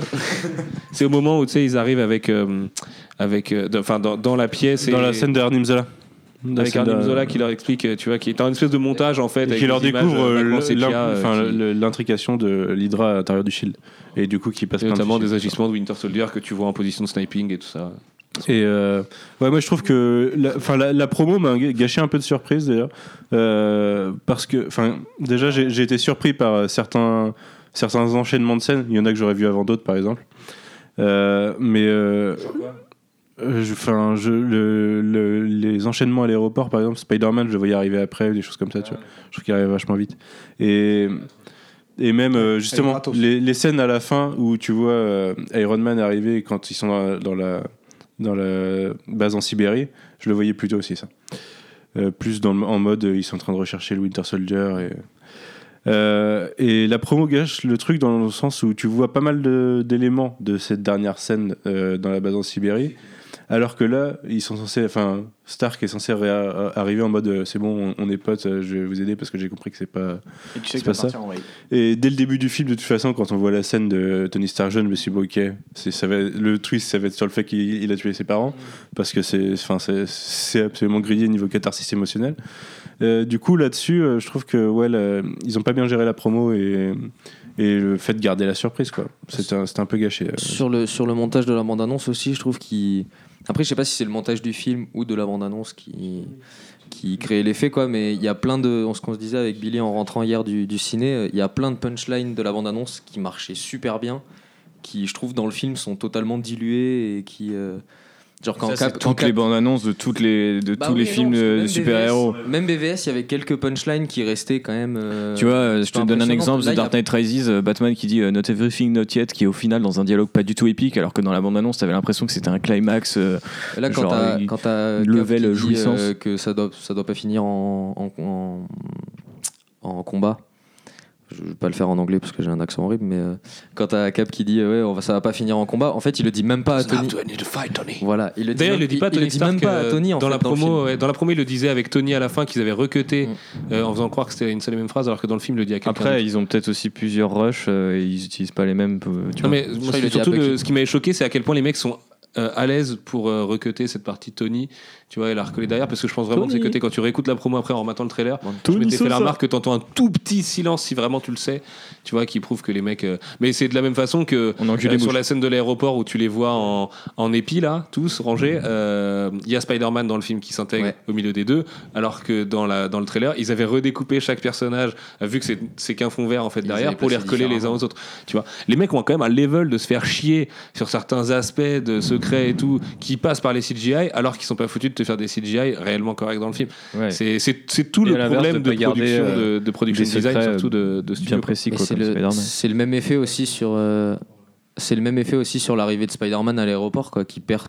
euh, beaucoup en impact je trouve euh, par rapport à la bande annonce quoi. Ah bah c'est sûr que Au si niveau t'avais- du si tu l'avais montage, pas vu au dans le niveau trailer, du- tu aurais un peu plus pété les plombs. Ouais, puis Parce c'est- que t'aurais découvert le costume à ce moment-là, t'aurais fait What the fuck? Mais je veux dire même, C'est même dans le Romita montage Senior, les mecs, c'est John Romita Senior. Le- T'écouterais même plus les dialogues pendant 5 minutes. quoi. le montage il est un peu enfin Ah non, mais de toute c'est façon, peut-être parce la, qu'il est différent la et réal, le c'est- montage et tout, tout est dégueulasse. Cette espèce d'arrivée western où ils arrivent tous d'un côté, sauf qu'en fait, il n'y a aucune gé- géométrie parce que de toute manière. bien d'en parler. Et Je voulais, en font- je voulais en parler avec vous. ils en font une petite Moi, le blague plan aussi. large qu'ils font, parce que bon, euh, Snyder nous offre ce plan de la Trinité, Batman et son M16 euh, avec Tu, le tu, fond vert, tu, qui est tu, peut-être le pire plan de BVS et pour moi le plus caractéristique du film. Là, on a l'opposition typiquement comics avec deux pages. Enfin, tu sais, t'imagines une double page coupée en deux avec deux bandes euh, en, ouais. en largeur et où t'as les deux équipes euh, présentées euh, en hauteur en fait chacun. Et ben moi, ce plan-là, je l'aime bien. tu vois, j'aime, pas trop le plan en épi et tout. Bah, en tout cas, le côté Le Team Cap, ça marche trop bien. Quoi. Non mais le fond vert, est- non mais je parle pas, je parle pas de ça. Je parle de composition du plan. Tu Ah vois, oui, je parle du fait de oui, pas avoir laissé trop de hauteur au-dessus des persos et donc du coup je les trouve massifs je les trouve héroïques et tu vois le fait qu'il y ait Cap qui soit un pas devant les autres et, euh, et, et- et presque tout à droite du groupe C'est juste le avant faire sortir et se battent, juste avant qu'ils commencent à courir t'as deux plans Ouais. où c'est vraiment euh, un plan large c'était pas dans la euh, bande-annonce. non cela était pas dans la bande Ouais, je suis d'accord et avec toi, cela j'ai bien, j'ai bien kiffé. notamment. Spider-Man à côté d'Iron Man je suis désolé mais moi mon, mon Spider-Sense il pète les plombs à ce moment-là quoi je me dis putain il est là quoi il est là il est là Non, mais même Ant-Man, il a l'air majestueux sur cette. sur ce- Ant-Man il est majestueux I believe this is yours, Captain America. dommage que. c'est c'est dialogue. Dommage que euh, Giant Man n'ait pas un look euh, exprès pour Giant Man. On, le craignait avec les Lego qu'on avait vu avant, on savait qu'il y avait un Giant Man et qu'ils avaient fait un Giant Man avec la tête exacte de Ant-Man grandi.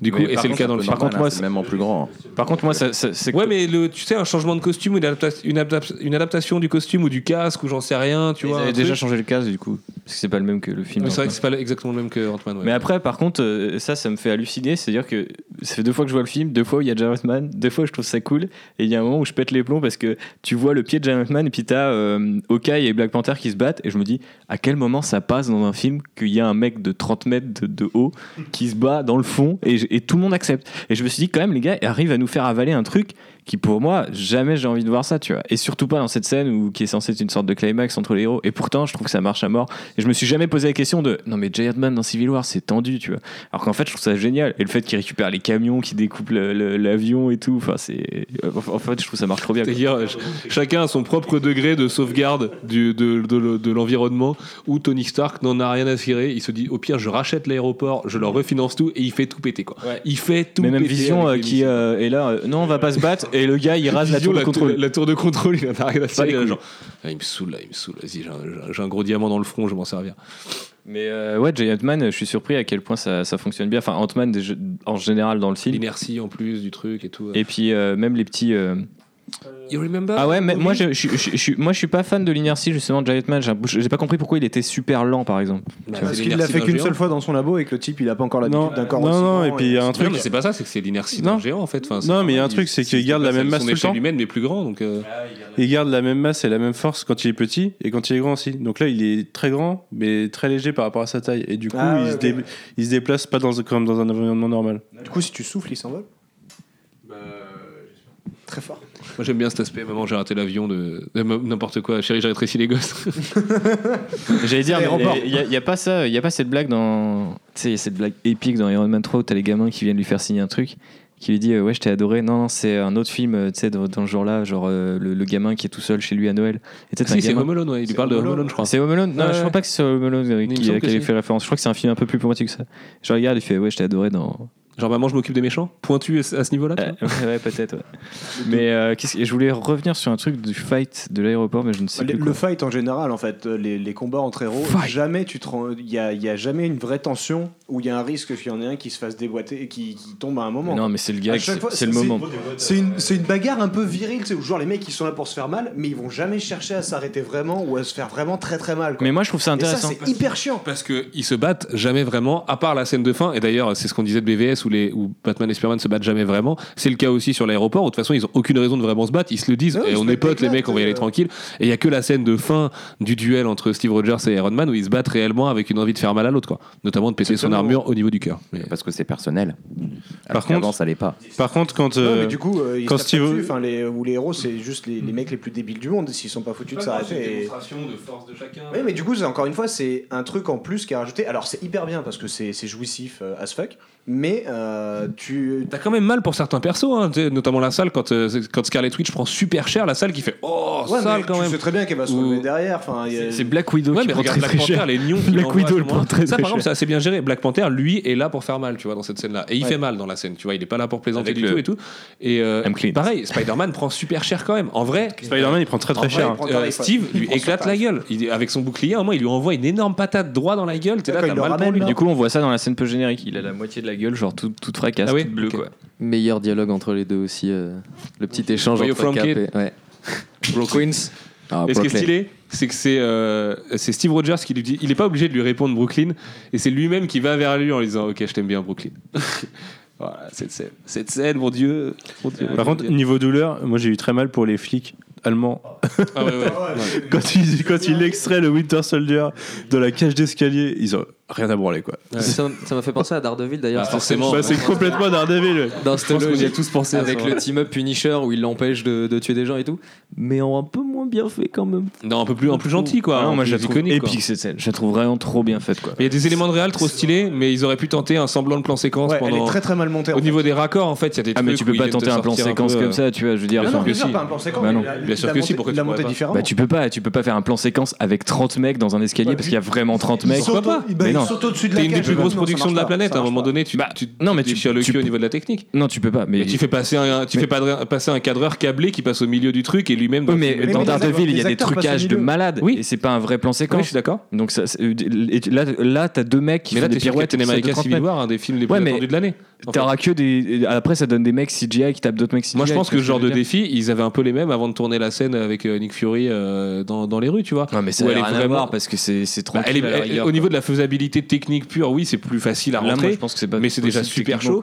C'est juste que, comme Billy, je trouve qu'il y a des raccords vraiment dommages, parce, alors qu'il y a des trucs de géométrie super stylés, notamment le moment où il plie La- euh, la- la barrière, pour histoire de descendre et tout, c'est des super idées, tu Mais vois. non, mais le problème, c'est que si ton raccord, tu fais en bas, en haut, en bas, en haut, plongée contre plongée, plongée contre plongée, au bout d'un moment, ta scène d'action, Ouais, elle mais- peut dire grand chose. Ouais, et notamment le début du hyper film. efficace et Le- qu'elle le- raconte pas mal de c'est- choses. C'est con comme détail, mais hier, j'ai vraiment bandé devant la scène au début où euh, il y a le camion qui va charger. euh, Qui est un vrai camion qui. Explose le Et truc. qui est un vrai camion qui explose, où, euh, où on l'avait vu dans les, dans les scènes de tournage, où tu sais, il se retourne, il explose la barrière et tout, et où après, tu as cette espèce de feeling un peu Michael Mann, un peu euh, Chris Oui, Nolan, euh, braquage du Joker au début de Dark Knight, où tu as tous les camions qui viennent se garer et tout, Mhm. et où là, tu as une géographie dans la scène, mon gars, où tu dis, ok, ils ont décidé d'envoyer de l'énorme pâté, quoi. Vraiment, Bah, de quoi. Et avec cette le scène sound envoie de l'énorme pâté, derrière, avec un cap qui est en roue totale, avec, euh, c'est pareil, la 3D, on en parlait du fait La grenade de Black le Widow je moment où, comment il s'appelle Red Wing, le drone de, de Falcon s'échappe la première fois. En 2D, ça rend rien. En 3D, le fait d'avoir la caméra en mode GoPro qui Ouais, c'est suit bien. le Red Wing, ça, c'est des pures idées de réal des, des, des Rousseau. Et dans, le- le- dans la première euh, scène d'action du film, enfin, en gros, le tout premier tiers du film, il y en a encore. Et ça te fait espérer pour la suite. Et le problème, c'est que comme la suite, ça devient une scène d'action commune de Marvel Studios. euh, Oui, mais parce que justement, c'est du Sentai CGI, et euh, un tel s'oppose à un tel et un tel s'oppose à un tel, un tel s'oppose à un tel. T'as vu, il y a un, là lui domine, là lui domine, là lui domine, là c'est fini. Euh, tu vois, c'est dommage que, que- qu'il se fasse rattraper là-dessus parce que et en même temps ça donne confiance C'est le côté schizo du film. T'as un côté euh, vachement euh, The Red et enfin viscéral et de- derrière c'est popcorn euh, baston de CGI. Mais C'était euh. vachement plus de raid dans Winter Soldier, c'est bien le problème. Oui, mais parce que tu passais jamais à justement à un truc popcorn quoi. Genre même la baston de fin, euh, c'est tranquille. euh, Et puis aussi parce qu'il y avait des cadrages qui étaient juste hy- hyper ambitieux. Euh, tu, Non, mais tu cadres pas Moi, pareil. je suis fan des, le vide, des, des plans sur la largeur de deux mecs qui s'opposent. Et ben, je préfère 100 fois le Cap vers- versus Batroc de l'intro de Winter Soldier au Cap versus Iron Man avec euh, le, le torrent de CGI qui donne la couverture d'Empire, qui est la recréation Ouais. de McNiven là. Mais là, je suis même- Où je suis là, je suis putain le forcing de merde. Ouais. Enfin, votre cadrage est fait par deux pylônes, les mecs. Euh, non, s'il te plaît. Non, mais de toute façon, cette scène, elle n'existe pas. Enfin, c'est du full. Il y a aucun acteur, il y a aucun décor. C'est. c'est- Oui, d'ailleurs, la scène qu'on trouvait dégueu au trailer 1 à la fin où ils se battent à deux face Elle est à toujours dégueu, Tony hein. Elle est toujours dégueu. Au final, ils n'ont pas vraiment travaillé. C'est encore full CGI et ça va encore trop vite. Et il y a encore une uncanny valley par rapport à certains mouvements des héros et tout. Et La Corée, la, pardon, la Corée a aucun sens en plus. Tu les regardes jeter le bouclier en l'air, ils sont c'est YOLO, j'ai un bouclier. Ouais, mais ça après c'est le côté le premier jet de bouclier. Le premier jet de bouclier, quand il est à couvert et qu'il fait ricocher le truc et que le gars Ça, il s'envole, putain. Ou alors la bagnole sur le mec, ça j'adore tellement aussi. Moi je kiffe trop. Et cette puissance, deux, de- trois qui de- prennent tarif. cette puissance de- totale de Steve Rogers. Euh, derniers éléments, messieurs, on passe à la note après, une petite conclusion. Alors moi j'avais juste une dernière question avant parce que ma chérie m'a fait remarquer que dans les cuves de Winter Soldier il y en avait un euh, qui était plus là. Genre qu'il C'est nous- lui il nous montre 5. Non, Si, c'est lui. il y a 5 en plus de lui. Et du coup, à la, et à la fin, en fait, on en voit que 4. Alors du Ah coup, je me suis dit, ce qui se- enfin, c'est ce qu'elle m'a dit, mais moi, j'ai pas fait mal, attention. hein. J'ai essayé de regarder, j'ai pas Et du coup, a priori, il y aurait une cuve qui est Bah, déjà vrai qu'on nous, libérée. montre, Quoi. on nous montre que trois mecs qui ont pris une balle dans la tête. En Ouais. tout cas, ça j'en suis sûr, il y en a que trois. Après, j'ai pas fait attention au coup de la cuve, mais. euh, Alors du coup, elle me disait qu'il y avait une cuve qui était vide et du coup, je me demandais, est-ce que c'est... Enfin, après, Ah, c'est c'est peut-être le cas pour ouvrir un... Peut-être au cas où. Mais ça, c'est un peu. Dites-nous si vous avez Ça, c'est un peu comme la capsule vide dans Man of Steel, tu vois. C'est en fait on Supergirl, saura peut-être. Je sais pas, hein. c'était peut-être un peu comme euh, Howard Stark euh, di- died in a car accident dans Winter Soldier et derrière les mecs en font leur twist du film quoi. Donc, euh, de manière assez maligne d'ailleurs. Enfin, c'est maligne. Non, J'ai bien juste, écrit. euh, Moi, je trouve ça bien plutôt écrit. subtil quoi. C'est là-dedans que je trouve que le film, il est pas... euh, Enfin, il est, euh, en termes de pure technique d'écriture... euh, Il est malheureusement plus intelligent qu'il n'y paraît. Mais malheureusement... cette phrase euh, n'est pas là que pour faire parler. Ah, putain, le commentaire, euh, level. ok. Euh, non, c'est juste que c'est vrai en fait. Le film se fait passer, enfin pourrait se faire passer pour un film un peu con, avec une intrigue qui présentait différemment est vraiment pas dégueulasse. Le plan du Baron Zemo jusqu'au jusqu'à son dernier dialogue qui dit did it euh, à Everett Ross en disant euh, non ça a pas ça a pas fonctionné. Mais si ça a fonctionné. Il y a plus de vengeurs aujourd'hui. Enfin je veux dire Cap c'est un outlaw, son équipe ils sont plus tellement respectés par par les USA et tout. Donc le plan de Zemo est pas est, est loin d'être affreux. C'est juste qu'il est présenté comme si c'était un téléfilm France 3 et, et c'est le gros problème du film. Tu dis Donc- ça parce qu'il prend un accent français? Oui, au moins, bah, ce genre de finesse, par exemple, le fait que Zemo prenne un accent différent euh, euh, presque à chacune de ses apparitions pour se faire passer par, par un manipulateur euh, convaincant. Maître c'est- menteur. c'est- des super idées des Rousseau, quoi. Qui derrière sont noyés dans un aspect qui dit ouais, j'en retiens pas grand chose, il y a pas d'enjeu, l'intrigue était moyenne. L'intrigue est pas si moyenne. Je pense vraiment que mieux présenté et sans Spider-Man, contre, ça, euh, peut, ça peut re- être un vrai thriller politique. Je me suis posé la question ce matin. Tu fais mourir un héros à la fin, le film il a pas du tout le même impact et limite tu lui pardonnes un milliard de trucs. Et, sur la fin, tu termines avec un vrai sentiment. Parce que là, à la fin, le film, en général, on reste sur la fin. Et c'est le cas sur Civil War encore, puisqu'on Ouais. reste sur. Ok. Mais euh, oui, tu fais mourir le Ouais, héros. sur OK. euh, C'est je ça, pense le que les, les critiques sont dithyrambiques, vraiment. Quoi. Si tu le fais bien mourir, évidemment. Sans le ressusciter avec un bout de terreau dans la scène post Moi, ça me pose juste une vu. question pour le futur, parce qu'on a bon, Spider-Man qui est un peu du côté de Tony Stark, donc il n'y a pas trop de problème. Black Panther qui est en dehors, qui est princier et tout. Par contre, Ant-Man and the Wasp, Ant-Man, c'est un rogue maintenant. Mais oui. Du mais coup, ça a toujours été un rogue, en fait. ouais, mais son Le mec, le mec est hors il la a- loi. il a, du il a début plus le droit, ouais, mais il a plus le droit d'avoir de vie publique, quoi. C'est-à-dire, il a pas le droit d'apparaître. Mais il en a pas vraiment. Bah, en vrai. il- ouais, mais il, il Il avait est présenté présence. comme le I know a guy uh, who knows a guy et il est là, on le ramène dans un vieux camtar à l'arrière parce que c'est un vieux mec qui, qui passe sa vie en prison et tout. Moi, ça, je trouve ça intéressant et pas assez développé dans le film, justement. quand t'as Tony Stark qui dit Who are you? T'es qui? Man, oh man. Mais quand je Mais parle de vie meilleure publique, réponse c'est au que- con obscurantiste euh, de, de, de connard de droite qui est Tony Stark. euh, J'aime j'aime beaucoup ce swag incroyable à ce moment-là, quoi. Avec la tête de Paul Rudd, genre. Non, je ne suis qu'Ant-Man. Ocpi m'a toujours dit qu'il fallait se méfier des Stark. Ocpi m'a toujours dit qu'il fallait se méfier des Stark, salaud. Pur dialogue. Ouais, quand je parle de vie publique, je parle pas de sa vie publique en tant que héros par rapport au public. Je parle de sa vie euh, de Scott Lang qui a un appart et tout. euh, là, euh, il peut plus quoi. Oh, mais si, il va juste. Mais de toute façon, le mec est, est, euh, outlaw au départ. Tu vois, il vit une vie de mec euh, qui est en marge dès le départ. De toute façon, il a toujours été en prison, il a commencé Allez. Ant-Man en prison. Ouais, ouais, ouais, je pense qu'il va, il va continuer sa petite vie de mec euh, en marge du système, il va continuer à vivre là. De toute façon, c'est Ant-Man, ils peuvent pas l'attraper, tu vois, de base. Et ça se trouve, même ce sera un élément qui sera développé dans son film. Genre, les Ouais. mecs le recherchent, mais c'est Ant-Man. Déjà, tu vas pas trouver Ant-Man, le mec peu, plus minuscule que, que ta rétine. Donc, Et, euh, et éventuellement, ça peut être intéressant s'ils essayent de développer ça, du style, tu vois, Tony Stark est dans, euh, dans Spider-Man. Euh, pourquoi pas euh, bah, Lui, il est dans les Secret Avengers. Il va faire venir euh, la guêpe. Et euh, je sais pas, euh, leur, leur- en fait, leur film, c'est une mission euh, des Secret Avengers où ils sont tous les deux en mission en mode, tu sais, un peu body movie, euh, genre, mélangé à je sais pas trop quoi, quel, quel genre de. que Marvel Studios n'a pas tant encore fait. Paul Rudd, franchement. Voilà, ça, ça le fait quoi. Faites revenir, comment il s'appelle euh, qui, était, qui, vole, qui vole le show dans Ant-Man 1 euh, Ah, Michael Peña? Michael Peña. Ah oui, non, je Qui me remet de ce Paul Rudd avec un Michael Peña, moi Ant-Man and the Wasp, je le signe tout de suite. Je veux le voir demain le film. Quoi.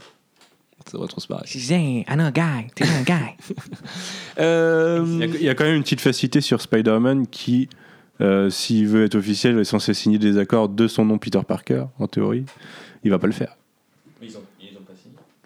De toute façon, lui, il le signe pas, l'accord. Ouais, mais du coup, en théorie, il est Par contre, c'est vrai que les accords sont encore en, donc, en, ils sont- ils sont encore en là. fonctionnement à la fin du film. Tu vois, euh, Mais c'est pour ça que je pense que ça peut être un contexte assez intéressant, euh, surtout de Spidey euh, qui va apparaître à New York et, et se faire connaître du grand public. Et les gens vont dire Attends, mais attends, euh, je crois qu'on t'a vu à Leipzig, t'étais gentil, là maintenant t'es méchant. Et puis euh, Michael Keaton au retour. Non, c'est plus, c'est plus, non, ça sera pas plus c'est Michael ça. Keaton. Ce sera Jeff Goldblum à la place, mais ça devrait t'aller, toi, du coup, si c'est Jeff Goldblum qui remplace Michael Keaton. N'importe quel vilain Spider-Man, Jeff Goldblum. Mysterio, ça marche. Camelo, ça, ça marche. euh, Voltour, ça marche. Tu vas faire euh, euh, de, euh, euh, de Spider-Man? Je le trouve pas très euh, euh, explosif en ce moment et ça m'étonnait que tu n'exploses pas complètement de savoir que Jeff Goldblum arrivait dans le MCU, euh, Claudel. Mais parce que techniquement, il a pas dit dans le MCU. Voue un culte à Jeff Goldblum oui, absolument total. Quoi. Il te fait des imitations de Jeff Goldblum, de Jeff Goldblum sur commande et tout. euh. Exactement. Mais ouais, mais euh, ouais, je suis chaud d'indépendance des deux, mon gars. Mais, euh, mais Jeff Goldblum, il a dit Ouais, je suis ouvert. Et il a, en, en gros, je pense que le gars, il a deux propositions en ce moment. Tu vois, genre, il y a DC qui lui, ou la Fox qui lui a dit ça, et Marvel qui lui a fait un autre truc. En même temps, je le vois tellement, c'est tellement le genre d'acteur à dégainer sur un vilain de Spider-Man que c'est, tu vois, genre Norman Osborn, je trouve que ça serait trop stylé aussi, tu vois. Enfin, ce serait un peu cabotin, mais ce serait stylé. Du coup, il est un peu en mode Al Pacino où il y a deux ans, on a tous, enfin, ils ont dit euh, ouais, il est intéressé par un rôle et depuis aucune nouvelle quoi. De quoi Al Pacino Ouais. Mais si, il est dans Guardians 2. C'est juste le C'est caméo de officiel. Guardians 2. Bah non, Ouais, mais c'est le méga caméo de Guardians 2 en fait. ouais, mais c'est ce qu'on se dit depuis deux ans. Avec Stallone aussi, ouais. Stallone, Pacino et Nathan Fillion en mode euh, au fait. Voilà. Ça, c'est la phase 3. Ça, c'est l'esprit, quoi. Et Tilda Swinton, Matt Mikkelsen et tout ça en face. Par ça, faut pas trop répéter que c'est la fin d'une ère perlmutter et tout. On serait, on serait trop, euh, trop évangéliste, évidemment. Euh, petit bilan euh, final, Jeff Goldblum en J. Jonah James. Ah oui. Ah oui Ah oui Ah oui Euh, Un peu schizo ce film, mais. euh, Petite note, hein, n'oublie pas. Petite note Ok. Sur cinq, du Sur coup 5. Ouais. Euh, bah en fait moi j'avais mis je crois on avait mis quoi 3 ou 3,5 dans le dernier podcast euh, qu'on a fait avec les gars de Claude Web et, et Robert? 3,5 et moi j'étais entre 3 et 3,5 mais j'ai mis 3,5. Ouais, mais franchement, euh, en termes de feeling pur, et une fois que tu connais un peu, euh, tu vois, enfin, quand tu acceptes le côté, euh, le contrat de base. Une fois que tu sais que tu peux plus rien t'attendre à rien quand tu le revois, bah, du coup ça passe bien. ouais. Mais je sais que c'est vrai que c'est un peu, c'est un peu, c'est un peu la facilité de dire ça, et du coup, faut pas que je décède. Mais j'ai vraiment, faut vraiment, enfin, je, je suis honnête avec vous, j'ai vraiment plus kiffé ce deuxième visionnage en me disant, bon bah voilà, c'est un film sans enjeu, parce que Marvel Studios n'a pas voulu mettre des enjeux pour ouvrir sa phase 3, euh, tant pis. Je trouve pas si, pas si mal construit. euh, même euh, Zemo qui m'avait choqué la première fois m'a vraiment plu la deuxième fois. Toujours aussi kiffant euh, sur toutes les réjouissances que sont Ant-Man, Spider-Man, Black Panther et tout. Hyper prometteur sur plein de trucs. La réal, euh, au moins pour la, les deux tiers du film, est hyper cool. Donc, euh, ouais, je pense que ça vaut toujours 3,5 quoi. Pas plus quoi. Voilà. Et tu lui mets 3,5 j'ai dit.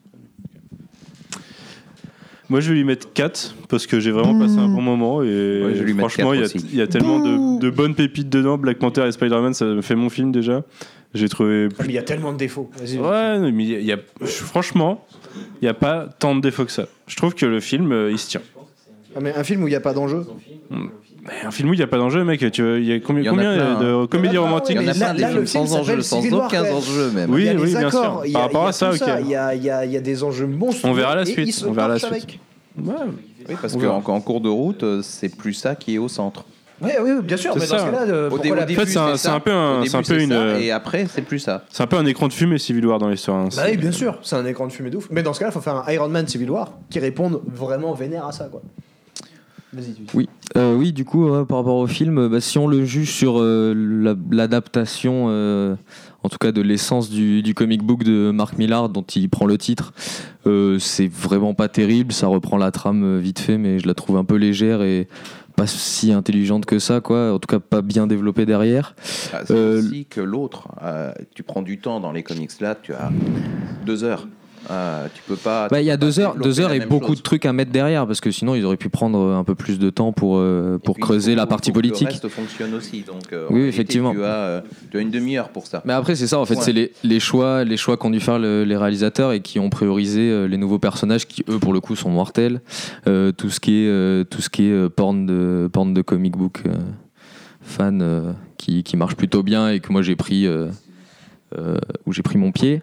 Après, euh, voilà, comme un peu tous les Marvel Studios, ça a les défauts récurrents des Marvel Studios de d'avoir une gueule un peu bâtarde de films, euh, de films bien construits, enfin en tout cas carrés, mais qui qui transcendent jamais ni son sujet ni ses acteurs, parce que si on prend si on prend le si on prend le casting hors contexte, il est complètement dingue et au final.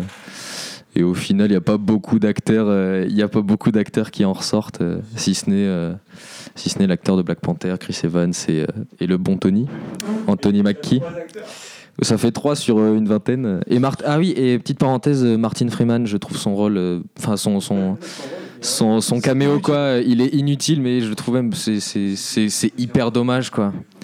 Mais oui, on se calme, il a signé pour, pour plusieurs films, d'accord, mais il aurait pu prendre le, le- le rôle de Ross dont, dont on aurait pu ne pas le revoir, tu vois. euh, Il aurait pu être cet homme politique qui, qui justement vient, euh, vient euh, en, en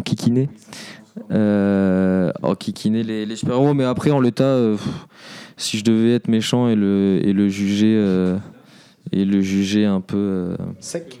un peu à sec, je lui mettrais deux. En l'état, je lui mets trois parce que euh, j'ai beaucoup trop d'espoir en Spider-Man et Black, et Black Panther. Donc, euh, donc non, on va, on va tabler sur deux et demi, tiens. Une bonne petite moyenne tranquille. Bonne petite moyenne tranquille. Deux et demi sur 5, non Ouais, ouais. Ou sur 10 Non, ça fait. Sur 5. Ça fait c'est sur 5, donc ça fait 10 C'est- du coup sur 20. Ça fait 10 sur 20, ouais, ça fait 5 sur 10 et ça fait deux et demi sur 5. Ouais, bien sûr. Billy Ouais. Euh, Moi, pareil, je vais partir sur. J'hésite. en- Ouais, non, je vais mettre 3. Si je voulais vraiment faire chier, j'aurais dit 2,75. parce Moi, j'ai mis c'est- deux et demi. C'est histoire d'eux. Mais, euh, mais ouais, c'est. C'est- bien fait en fait. Le problème, c'est que par moments, c'est vraiment très bien fait. Les acteurs sont bien construits, ça joue bien. Euh, Il y, a, il y a des moments vraiment jouissifs, mais euh, ça passe à côté de son truc, je trouve. Et euh, pour ça, euh, quand tu comprends que les enjeux sont pas là, tu t'enchaînes le reste du film et tu as juste à attendre que ça se passe. Quoi. À aucun moment, tu es surpris, à aucun moment, on te prend à contre-pied. euh, tout est téléphoné et C'est dommage parce qu'à côté de ça, il y a un vrai potentiel justement sur Spider-Man, il y a un vrai potentiel sur euh, Black Panther que j'ai adoré. Euh, Ant-Man qui m'a fait marrer, euh, la vanne du AT-AT, mais, mais oui, mais tous les jours, Ouais, tous les jours, les gars, tous les jours. oui, Ouais. oui, oui, Oui, mais, Mais, c'est euh, c'est Ant-Man qui se fait. Mais. euh, Du et- coup, c'est ce vrai genre que de c'est truc, chiant, ouais, hein. c'est- c'est- c'est- Comment? C'est chiant du coup ouais, cet aspect. euh, cet aspect, il y a plein de trucs prometteurs, mais ils n'arrivent pas à en sortir un film. il, euh, a dû, il a dû passer et à la que du coup- producteur ou et que du coup, c'est ça. un peu relou où les mecs ils se sont fait découper leur film. Et, euh, Et que c'est à la fois, du coup, c'est ça a ce truc bâtard Ouais. d'être une conclusion, à la fois une ouverture, à la fois une bande-annonce et un peu de teasing pour des trucs euh, Eh oui, plus oui. loin, tout en étant l'aboutissement de certains parcours de personnages qui, du coup, bah, sont pas vraiment aboutis. Quoi. Et encore une Parce fois, que le tu film dis- s'appelle Captain America. Oui. Déjà, ça, euh, pff, tu peux virer. Civil War. Non, euh, euh, non, t'as quand même le bon aspect Captain America qui est bien développé, quoi. Limite, je trouve ça. c'est Captain dilué de America qui est le plus développé. Mais euh, ouais. Du coup, ça a ce truc bâtard, euh, ça a ce truc bâtard d'être à la fois un Captain America, mais d'avoir l'ambition d'un Avenger, c'est Bah d'être ouais, un peu le cul entre deux chaises et de constamment jongler entre euh, entre les les deux ambiances, quoi, parce que c'est Bah, pas. C'est pas un Avengers parce que un Avengers, euh, il y a une menace interplanétaire euh, qui, euh, qui leur tombe dessus. Euh, là, c'est. Ils y sont. Enfin, pas tous. Euh, Les plus puissants sont absents. Mais euh, il y, a, il y a pas, il y a juste un conflit interne Euh, et un conflit interne qui, est- bah, qui est celui de Civil War, mais qui, qui va pas plus loin que ça. Après, Euh, t'as le, développement des, des personnages secondaires, genre je pense à la relation Scarlet Witch et, et, et Vision. Ouais, qui- je, trouve, qui- je trouve que vraiment là, par contre, qui euh, marche il y a- bien. ça marche bien, ça a été bien fait. euh, c'est euh, Mais qui Quelque fait chose- très Avengers, quoi. Qui, du coup, dans un film Captain America, euh, c'est les- c'est ces moments-là où je me suis dit, genre, ok. Bon, il faut, il mais faut le on faire reste, parce qu'il y a plein de personnages, mais. euh, on est vraiment dans un univers partagé Mm. et je trouve que l'une des forces du, du film, c'est de donner plus de place aux persos secondaires et de, de, de bien les construire. Euh, et hum, c'est quelque chose qui, qui était parfois un peu vite fait avant.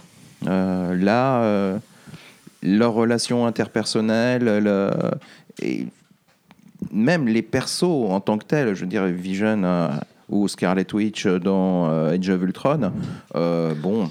ils étaient à peine enfin, introduits, quoi. Ils étaient à peine introduits, oui, surtout, surtout Scarlet Witch. Euh, Là, elle est beaucoup plus développée. Euh, Même Black Widow a une petite évolution, même. euh, Tout le monde. hein. Elle est quoi?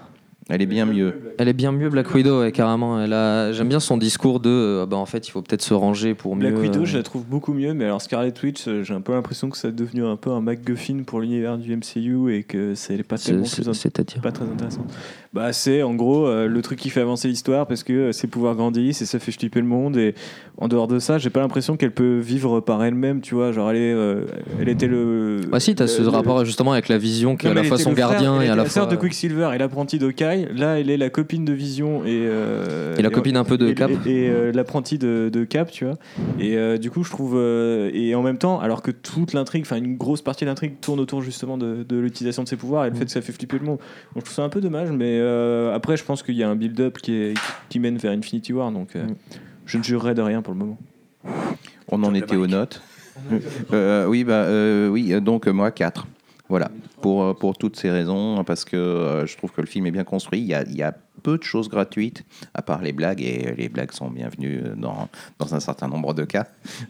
Euh, Non, mais je veux dire, c'est le Spider-Man qui est un vrai moulin à paroles. Et C'est c'est- tel- tellement ça. C'est tellement vraiment ça. Euh, et euh, voilà, c'est bien construit, bien réalisé, bien, bien développé pour les persos. Euh, parfois, il y a des choses qui peuvent paraître un peu gratuites et finalement, elles ne le sont pas. Non, je trouve que il est bien.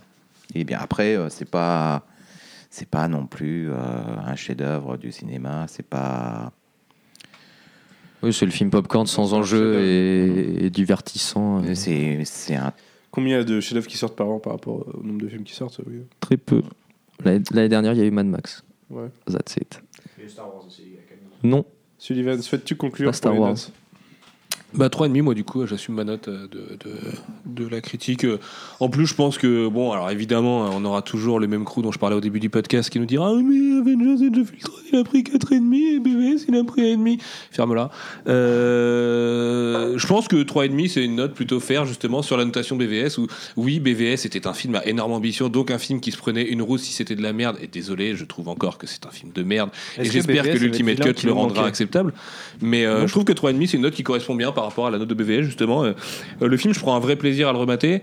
Maintenant, je le trouve inconséquent au possible. Du coup, ça me déçoit à fond parce que Civil War, c'est quand même un nom mythique normalement chez Marvel, même si c'est récent encore, parce que c'est le crossover des années 2000, c'est le retour des crossovers des crossovers, c'est les enjeux à la fin, c'est la mort d'un personnage historique et tout. Ce que le film ne fait pas du tout, il se torche le mec ces, ces idées-là. Maintenant, euh, ouais, ouais, ouais, j'ai bien bandé quand même quoi. Et en 3D, euh, avec une image super floue et un sound design meilleur que la première fois, et bah du coup, j'étais vraiment au spectacle, euh, enfin au cinéma popcorn à fond, en sachant que je, je, devais rien attendre de la fin et du, du destin de- des différents héros que j'aimerais voir mourir. Désolé, hein, je suis peut-être un peu glauque. Et mais ouais, ouais, c'est un bon film popcorn. Le vrai problème, c'est que c'est tout quoi. Et, en plus, c'est un peu une abomination de cinéma quand même, de cahier des charges et, compagnie, que ça on peut pas l'enlever, que je fais partie des gens qui pensent que les films de super-héros ne sont pas des sous-films, mais un genre à part à Hollywood, et que au sein de ce genre, il y a des vraies bonnes choses qui sont faites. Euh, Il y a peut-être même, du coup, comme je disais tout à l'heure, à, retourner voir en arrière Iron Man 2 et ses conditions de production ou, ses ambitions, par exemple, c'est moyen en tout cas. Et que, euh, ouais, dans 10 ans, quand tout ça sera fini et que j'espère que la phase 3 aura mis quand même les bonnes claques qu'il faut en faisant euh, du Chris Nolan-like ou ce que vous voulez, mais juste en mettant des gros moyens, des gros castings, des gros acteurs, d'autres ambitions artistiques et en prenant un peu plus son temps et tout, et ben je regretterais à fond que la phase 1 et la phase 2, et pour moi Civil War fait partie de la phase 2 et en fait le dernier film de la phase 2 de toute façon, euh, je regretterais que tous ces films aient été euh, bâtis de manière aussi cheap parce que du coup ils dureront pas dans le temps, parce qu'ils n'ont pas une, une replay value super, enfin play, bouton play euh, intéressante quoi, et, et c'est dommage. Je trouve que c'est vraiment dommage pour Marvel Studios et son modèle. C'est ce que Star Wars a su éviter dès l'épisode 7, et Ouais. ce qui fait qu'on parlera de Star Wars 7 encore dans très longtemps parce que le film euh, sera présentable dans longtemps, vieillira bien, parce qu'au niveau des technos, des choix, de la rapidité de la production et tout, il y a d'autres choses quoi. Enfin, il y, a des- il y a des trucs qui vivent mieux dans le temps, tu vois. Et, et- Mais deux questions. Si c'est si c'est euh, un cahier des charges comme tous les films de super-héros, est-ce que c'est pas le meilleur la meilleure gestion de cahier des charges qu'on ait vu par rapport à la ouais, mais c'est le meilleur par défaut, donc ça m'intéresse que ça pas de répondre à cette Ouais, question-là. euh, Bah pas tellement par défaut. C'est enculer euh, des mouches pour avoir raison dans un débat rhétorique de merde. C'est comme dire moi j'adore BVS, euh, c'est très profond. Bah oui, mais explique-moi pourquoi au moins, Mais non, mais est-ce que je s'il te te plaît. Bah justement, je t'explique pourquoi. Ils ont le, le cahier des charges, je pense, le plus gros qu'a jamais eu un film de super-héros. Peut-être Non, c'est plus BVS. gros que of Ultron. Ouais, et encore, parce que je, je... BVS a plus de missions.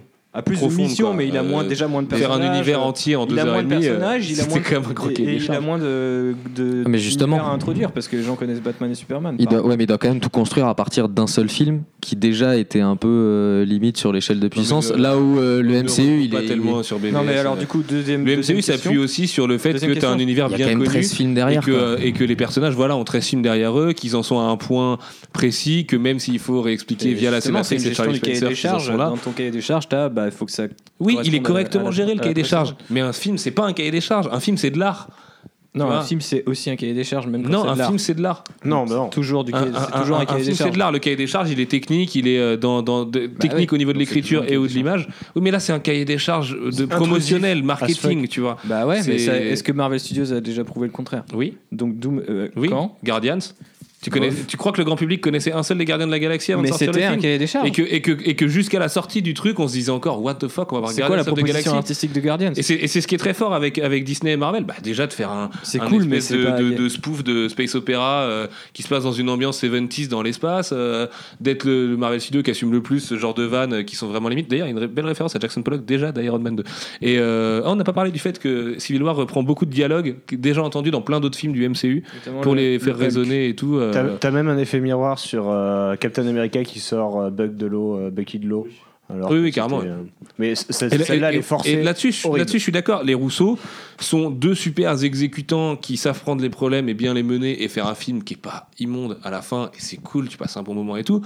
Mais oui, je suis désolé, j'en attends plus d'un d'un film, j'en attends même plus d'un Marvel Studio, même si je suis bien conscient que c'est le défaut récurrent de Marvel Studio. Faut le petit Mais défaut récurrent de quoi, tu vois? Enfin, Iron Man 3, c'est pas le cas. Le fameux. Euh, Guardian, c'est pas le cas. Iron Man 3, c'est quand même On sort d'un. Age of Ultron et d'un Ant-Man. Bon, Ant-Man est complètement truc, saboté, mais Age of Ultron euh, est juste euh, monstrueux. Et mais en dehors de ça, Marvel Studios n'est pas cette espèce de machine débilitante qu'on veut nous faire croire. Je déteste ce discours euh, de soi-disant puriste.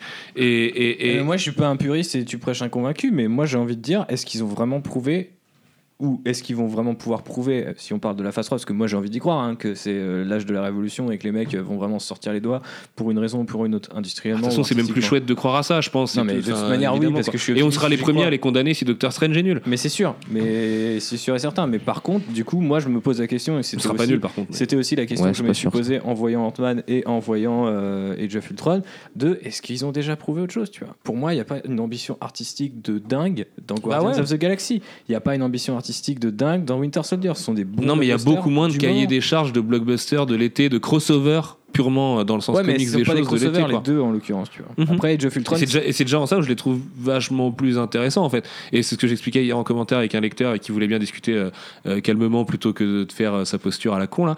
Et, euh, et, et vraiment le film me met face au problème de me dire ouais, je crois que je préfère vraiment les films solo, quitte à me taper des origin story en Mais boucle. Est-ce qu'on peut vraiment croire qu'ils vont, ils vont, sortir, ils vont réussir à se sortir de ce, de ce schéma quoi? Ouais. Avec trois films par an, donc. Un Ouais, Spider-Man n'a pas l'air d'être vraiment comme ça. Euh, c'est John Watts. En même temps, Spider-Man il sort en juillet. Ryan- Il est pas en tournage, le casting est pas fini. Ils sont obligés de traiter avec Oui, Sony. parce qu'il Moi, je serais très- flip il- de plus en Il plus. sera hyper high school et tout. Le vrai problème, Ouais, c'est ça. c'est- il de a savoir si. Sony euh, va pas trop les faire chier pour tout et n'importe quoi et ils ont l'air partis pour. Mais euh, Black Panther c'est Ryan Coogler, Euh, Scott Derrickson moi je l'aime bien, n'en déplaise aux gens qui trouvent que c'est un faiseur, mais je trouve que le mec a des choses à dire et de toute façon est passionnant sur Twitter, ça j'en suis certain. Euh, avec un casting jamais vu chez Marvel, avec des, des FX a priori jamais vu alors que le film sort à peine de son tournage aussi, avec euh, le tonton Bob Iger euh, qui vient nous dire je te rajoute de- du budget euh, x2 par rapport à toutes tes productions d'avant.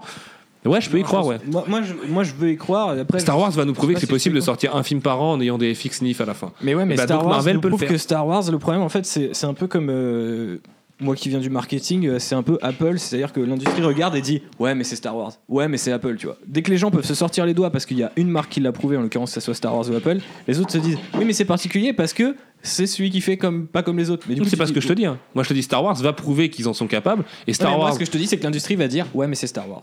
Et ça, ils vont le dire pendant des je années. sais avant pas. Bah peut-être oui, en forme de. De toute façon, on peut pas tester, tu vois. Enfin, Ouais, c'est la réalité du marché. Les investisseurs Moi, vont pas se dire tiens, on va. Ouais, mais ça va influencer le reste aussi. Si, si ça se fait sur des Évidemment, grosses mais comme- licences, comme- ça comme va le- descendre après Comme euh, le Star Wars de Disney est influencé à mort par le modèle de Feige et comme la réussite d'un Star Wars 7 en termes de production design est en train d'inspirer Bob Iger à retourner vers Feige pour la suite. Oui, mais en même temps, c'est ils font l'inverse de Star Wars. Ils font trois films par an au lieu de un tout, enfin un parler, un, Mais un ça par va an. venir sur Star Wars tranquille, c'est qu'ils peuvent pas le faire tout de suite. Non, je suis pas sûr que ça vienne. On va vite passer à deux, à deux Star Wars par an, je pense.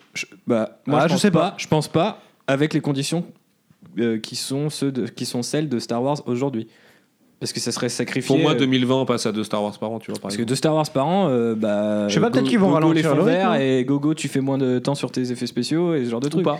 Parce que l'industrie progresse à une vitesse folle et que le production design progresse à une moment, vitesse il y a folle. des trucs incompressibles, tu vois. C'est comme Oui, c'est ce que c'est ce que t'expliques les exécutifs de chez Disney. Ils disent on hallucine à quel point aujourd'hui c'est facile de mettre en place des props, des conditions de tournage à travers le monde, de recréer des trucs et tout. C'est hyper cher. est-ce qu'ils le font? C'est Bah ultra cher, tu vois. Mais c'est le discours de Star Wars. Oui, on fait un film qui coûte cher, mais on fait un film qui a du cachet. Il y a un facteur temps que tu peux pas, qui est incompressible, tu vois. Genre un film, ça pourra jamais être fait en moins de 6 mois, c'est comme ça, tu vois.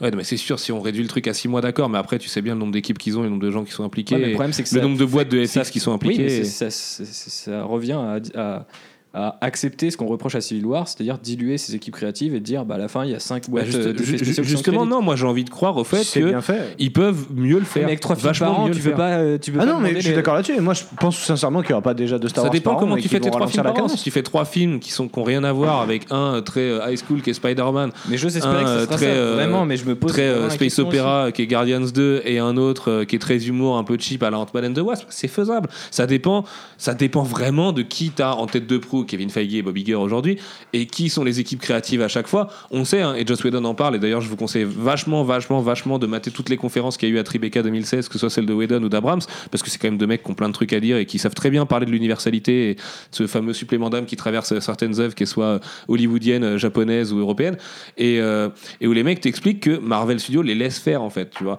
Il faut juste qu'il y ait suffisant. Après, il y a des décideurs au-dessus qui vont faire chier au montage, d'accord, comme partout, hein, faut pas se, mentir ni se leurrer. Mais, euh, mais sinon, c'est des vraies équipes qui sont entre elles une fois que le projet est validé auprès des autres. Un peu le modèle Netflix décliné à très grosse euh, échelle. Et un Ryan Coogler, il va venir, il va présenter un script de, de Black Panther qui est chambé. On va lui dire, ok, donc pour les effets spéciaux, c'est comme ça, c'est comme ça, c'est comme ça. Et bah, si tout le monde buzz correctement, en moins d'un an, ils vont le rentrer, ils vont le sortir de manière propre, comme Rogue One sortira cette année de manière propre. Tu vois ce que je veux dire? C'est juste que ça demande effectivement beaucoup de travail de gens de l'ombre, des gens dont on parle jamais, dont on veut pas parler, Bah parce que c'est plus facile de euh, penser que le cinéma c'est un réalisateur et des acteurs. Ouais, Mais les mecs, ils sont pas- euh, ils sont pas tant le, que ça, le rôle de réal à Hollywood, il est aussi réduit un peu à peau de chagrin.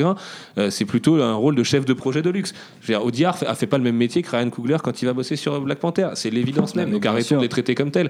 Traitons-les aussi comme l'intérêt d'une production purement industrielle. C'est passionnant une, une production industrielle bien réussie. C'est ce que Star Wars réussit aujourd'hui euh, de manière euh, classe, au moins dans le résultat.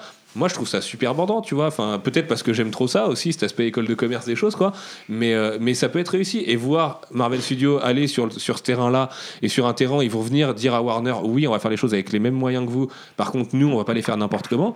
Ouais, là, là, go for it, quoi. Parce que pour le duel qu'on m'a promis le jour où on était sur le tapis rouge de Winter Soldier, quand je parlais à Anthony et Joe Russo et que je leur disais alors, pas trop peur de sortir le même jour que, que BVS, parce qu'à l'époque, ça sortait les deux le 6 mai, le même jour exact, où, euh, et- et- où les mecs te présentaient ça, Ils et tout le monde te présentait ça comme le nouveau 2015 et 2016. Et en fait, euh, oui, ça c'est faux à mon avis. Mais Non, non, Euh, ils m'ont dit, ils l'ont pas vu, ils vont le voir bientôt. allez. Non, non, mais ils en ont vraiment parlé. Ils ont dit, on l'a- là, genre, on l'a pas vu parce qu'on était dans le editing room jusqu'il y a quelques semaines, mais on a, on a prévu de le voir vu, bientôt. vu- vu les cercles d'amis qu'ils ont, à mon avis, ils en ont vu la moitié dans les editing rooms d'en face. hein, mais euh, du coup, ça euh, se fait pas comme ça, mais. bah, si à la Silicon Valley, ça marche comme ça. Mais c'est Bah pareil, non, beaucoup de gens ton, pas l'accepter. ton, ton film euh, juste à côté de- du, du concurrent. Bah, en l'occurrence, les mecs sont littéralement à 5 km l'un d'autre. hein, Non, le mais d'accord, mais c'est pas euh, non plus la et se connaissent et son pote et tu vois donc après ils font non après ils font ce qu'ils veulent tu vois de la même manière que Charles Soule personne au monde n'avait vu Star Wars avant tout le monde Charles Soule vient nous dire bah ouais moi je l'ai vu en octobre tu vois c'est exactement le genre de secret de polichinelle que même les journalistes normalement ont pas accès à un moment donné il faut arrêter de se leurrer point final tu vois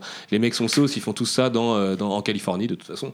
Et, euh, et, et- après ils viennent sortir leur truc aux yeux du monde. Mais bref passons sur l'histoire des Rousseau juste que ce fameux duel qu'on devait avoir entre BVS et Civil War qui devait être le choc des titans euh, et où 2016 prenait le rôle de nouveau choc des titans après un 2015 qui décalait toutes ses sorties, je l'ai toujours pas eu. Je l'ai toujours pas eu, tu vois. Pour moi, tu l'auras dans le jamais, sens ouais. où, euh, les mecs. si, je vont- l'aurai, je ils l'aurai iront quand, jamais euh, quand, tu- quand on va me balancer un Doctor Strange fait avec 300 putains de millions de dollars Face à avec un casting. Il y a personne. euh, non, mais il y a personne d'accord. Sauf que, jamais sauf mais si, parce que Marvel Studios va peut-être ou Black Panther face au, au prochain euh, film Marvel Studios. Et en plus, là, t'as quand même Suicide Squad et Doctor Strange qui sont euh, au prochain film Warner. Mais ah, ça va, putain, c'est chiant. Et euh, euh, Suicide Squad et Doctor Strange sortent à un mois d'écart, tu as deux mois d'écart. Et c'est deux films différents dans les politiques de studio que les domaines. Donc forcément qu'il y aura aussi du comparo. C'est deux films qui sont plus weird, qui sont plus strange, qui sont plus sans mauvais jeu de mots, qui sont plus. euh, tu, tu- tu vois sur sur cet aspect de dire oui, on peut on peut décliner un peu les super héros et partir un peu ailleurs et faire des trucs plus chelous, tu vois. Ouais, et là, là, il y aura des vrais. Non, mais il y aura un affrontement artistique. Après, il faut que cet affrontement artistique il se décline jusqu'aux têtes de proue, jusqu'aux méga titans de production, c'est-à-dire Batman et Superman, ou pas, euh, potentiellement séparés, hein, je m'en branle, mais et euh, les mecs en face. D'ailleurs, le film Batman pourrait sortir quasiment en face de Black Panther. Coucou euh, la symbolique, quoi. Et bah là, putain, oui, là, balancez-moi Ryan Coogler avec 300 millions de dollars qui me fait un Black Panther progressiste as fuck face au Batman de Ben Affleck qui risque d'être plutôt charmé quand même, malgré tout. Tu vois, là, là, il y aura peut-être un affrontement. Mais en attendant, c'est sûr qu'on a gagné le droit de plus croire à ces affrontements qui promettent parce qu'ils ont plutôt raté Civil War et BVS, quoi. Oui. Deux méga Et, et comme Apoca- rendez-vous pour les fans qu'on est, tu vois, et où on va sûrement plus bander à Suicide Squad, à Doctor Strange. En tout cas, depuis, avant de les voir, je suis plus saucé par Suicide Squad temps, et Doctor Strange, aussi une. qui me promettent un peu plus de profondeur Pour moi, et il y a de- aussi un effet lassitude. Avengers, ça a cartonné alors que le film était médiocre, euh, à mon sens, euh, mais parce que c'était le, le premier à faire ce, ce genre de truc. Aujourd'hui, on veut mieux. Est-ce que c'est possible sur des films d'équipe? Franchement, je sais pas. Et je- ça m'étonne même pas qu'on revienne vers des films individuels. Sur- ouais, sur les- je suis d'accord avec toi là-dessus. Sur les films d'équipe, je suis pas sûr que ce soit possible, Je suis effectivement. pas sûr que le côté bigger Sans- banner, sans que ce 67 soit, personnages dans euh, Infinity ça, quoi. War, c'est ce qui fasse vraiment bander les gens. Ce qui font vraiment bander les gens, c'est la bonne histoire et de la bonne réal, tu vois. Mais après, bon, Infinity War, on a compris la combine.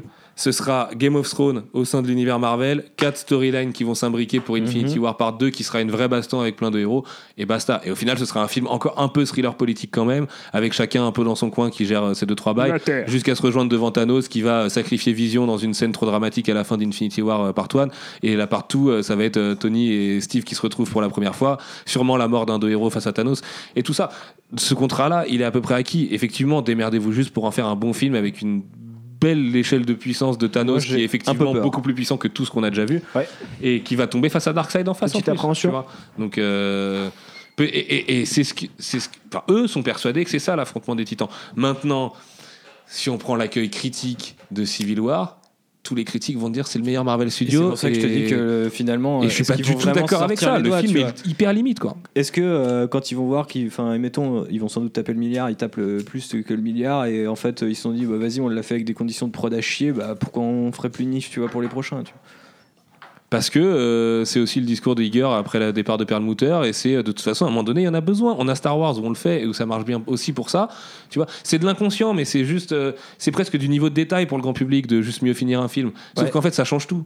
Tu vois, Ça change tout. c'est exactement comme les règles de mais- cinéma de quand il fait un dialogue, euh, pourquoi est-ce qu'on te montre la touffe de cheveux du mec derrière et tout, c'est des règles de cinéma, c'est comme ça, tu t'en rends pas compte quand tu le sais pas, sauf que si tu le fais pas, ça marche pas. Mm. Et bah c'est pareil avec les finitions, tu vois. Si c'est pas fini, tu t'en rends compte et du coup ton, ton résultat Bah, global il marche pas. compte Parce que tu vois, même des critiques très pointues ont pas souligné cet aspect-là euh, dans. dans Mais parce que j'ai l'impression qu'il y a, un- qu'il y a quelqu'un de chez Marvel ou Disney qui était en train de les fap pendant le film, tu vois, vraiment quoi. Ils avaient un assistant fapping Non, euh, puis il y a un à vrai. côté d'eux sur leur siège. C'est pas possible que Farassi, ils viennent te dire que c'est le meilleur Marvel Studio qu'on a attendu 12 ans pour ça et tout. Tu te fous de la gueule de qui, quoi? Sans déconner, mec.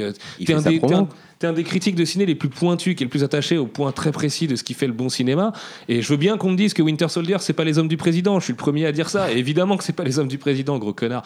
Mais, euh, mais parce que je pense à quelqu'un. Mais euh, euh, Que tu viens de traiter de gros connard, du coup. Ouais, ouais, parce qu'il le mérite. Mais c'est vraiment un sac à merde. Mais Ok. euh, du coup, ouais, ouais, je, en général, les vieux racistes, j'ai pas de mal à dire que c'était vieux sac à merde.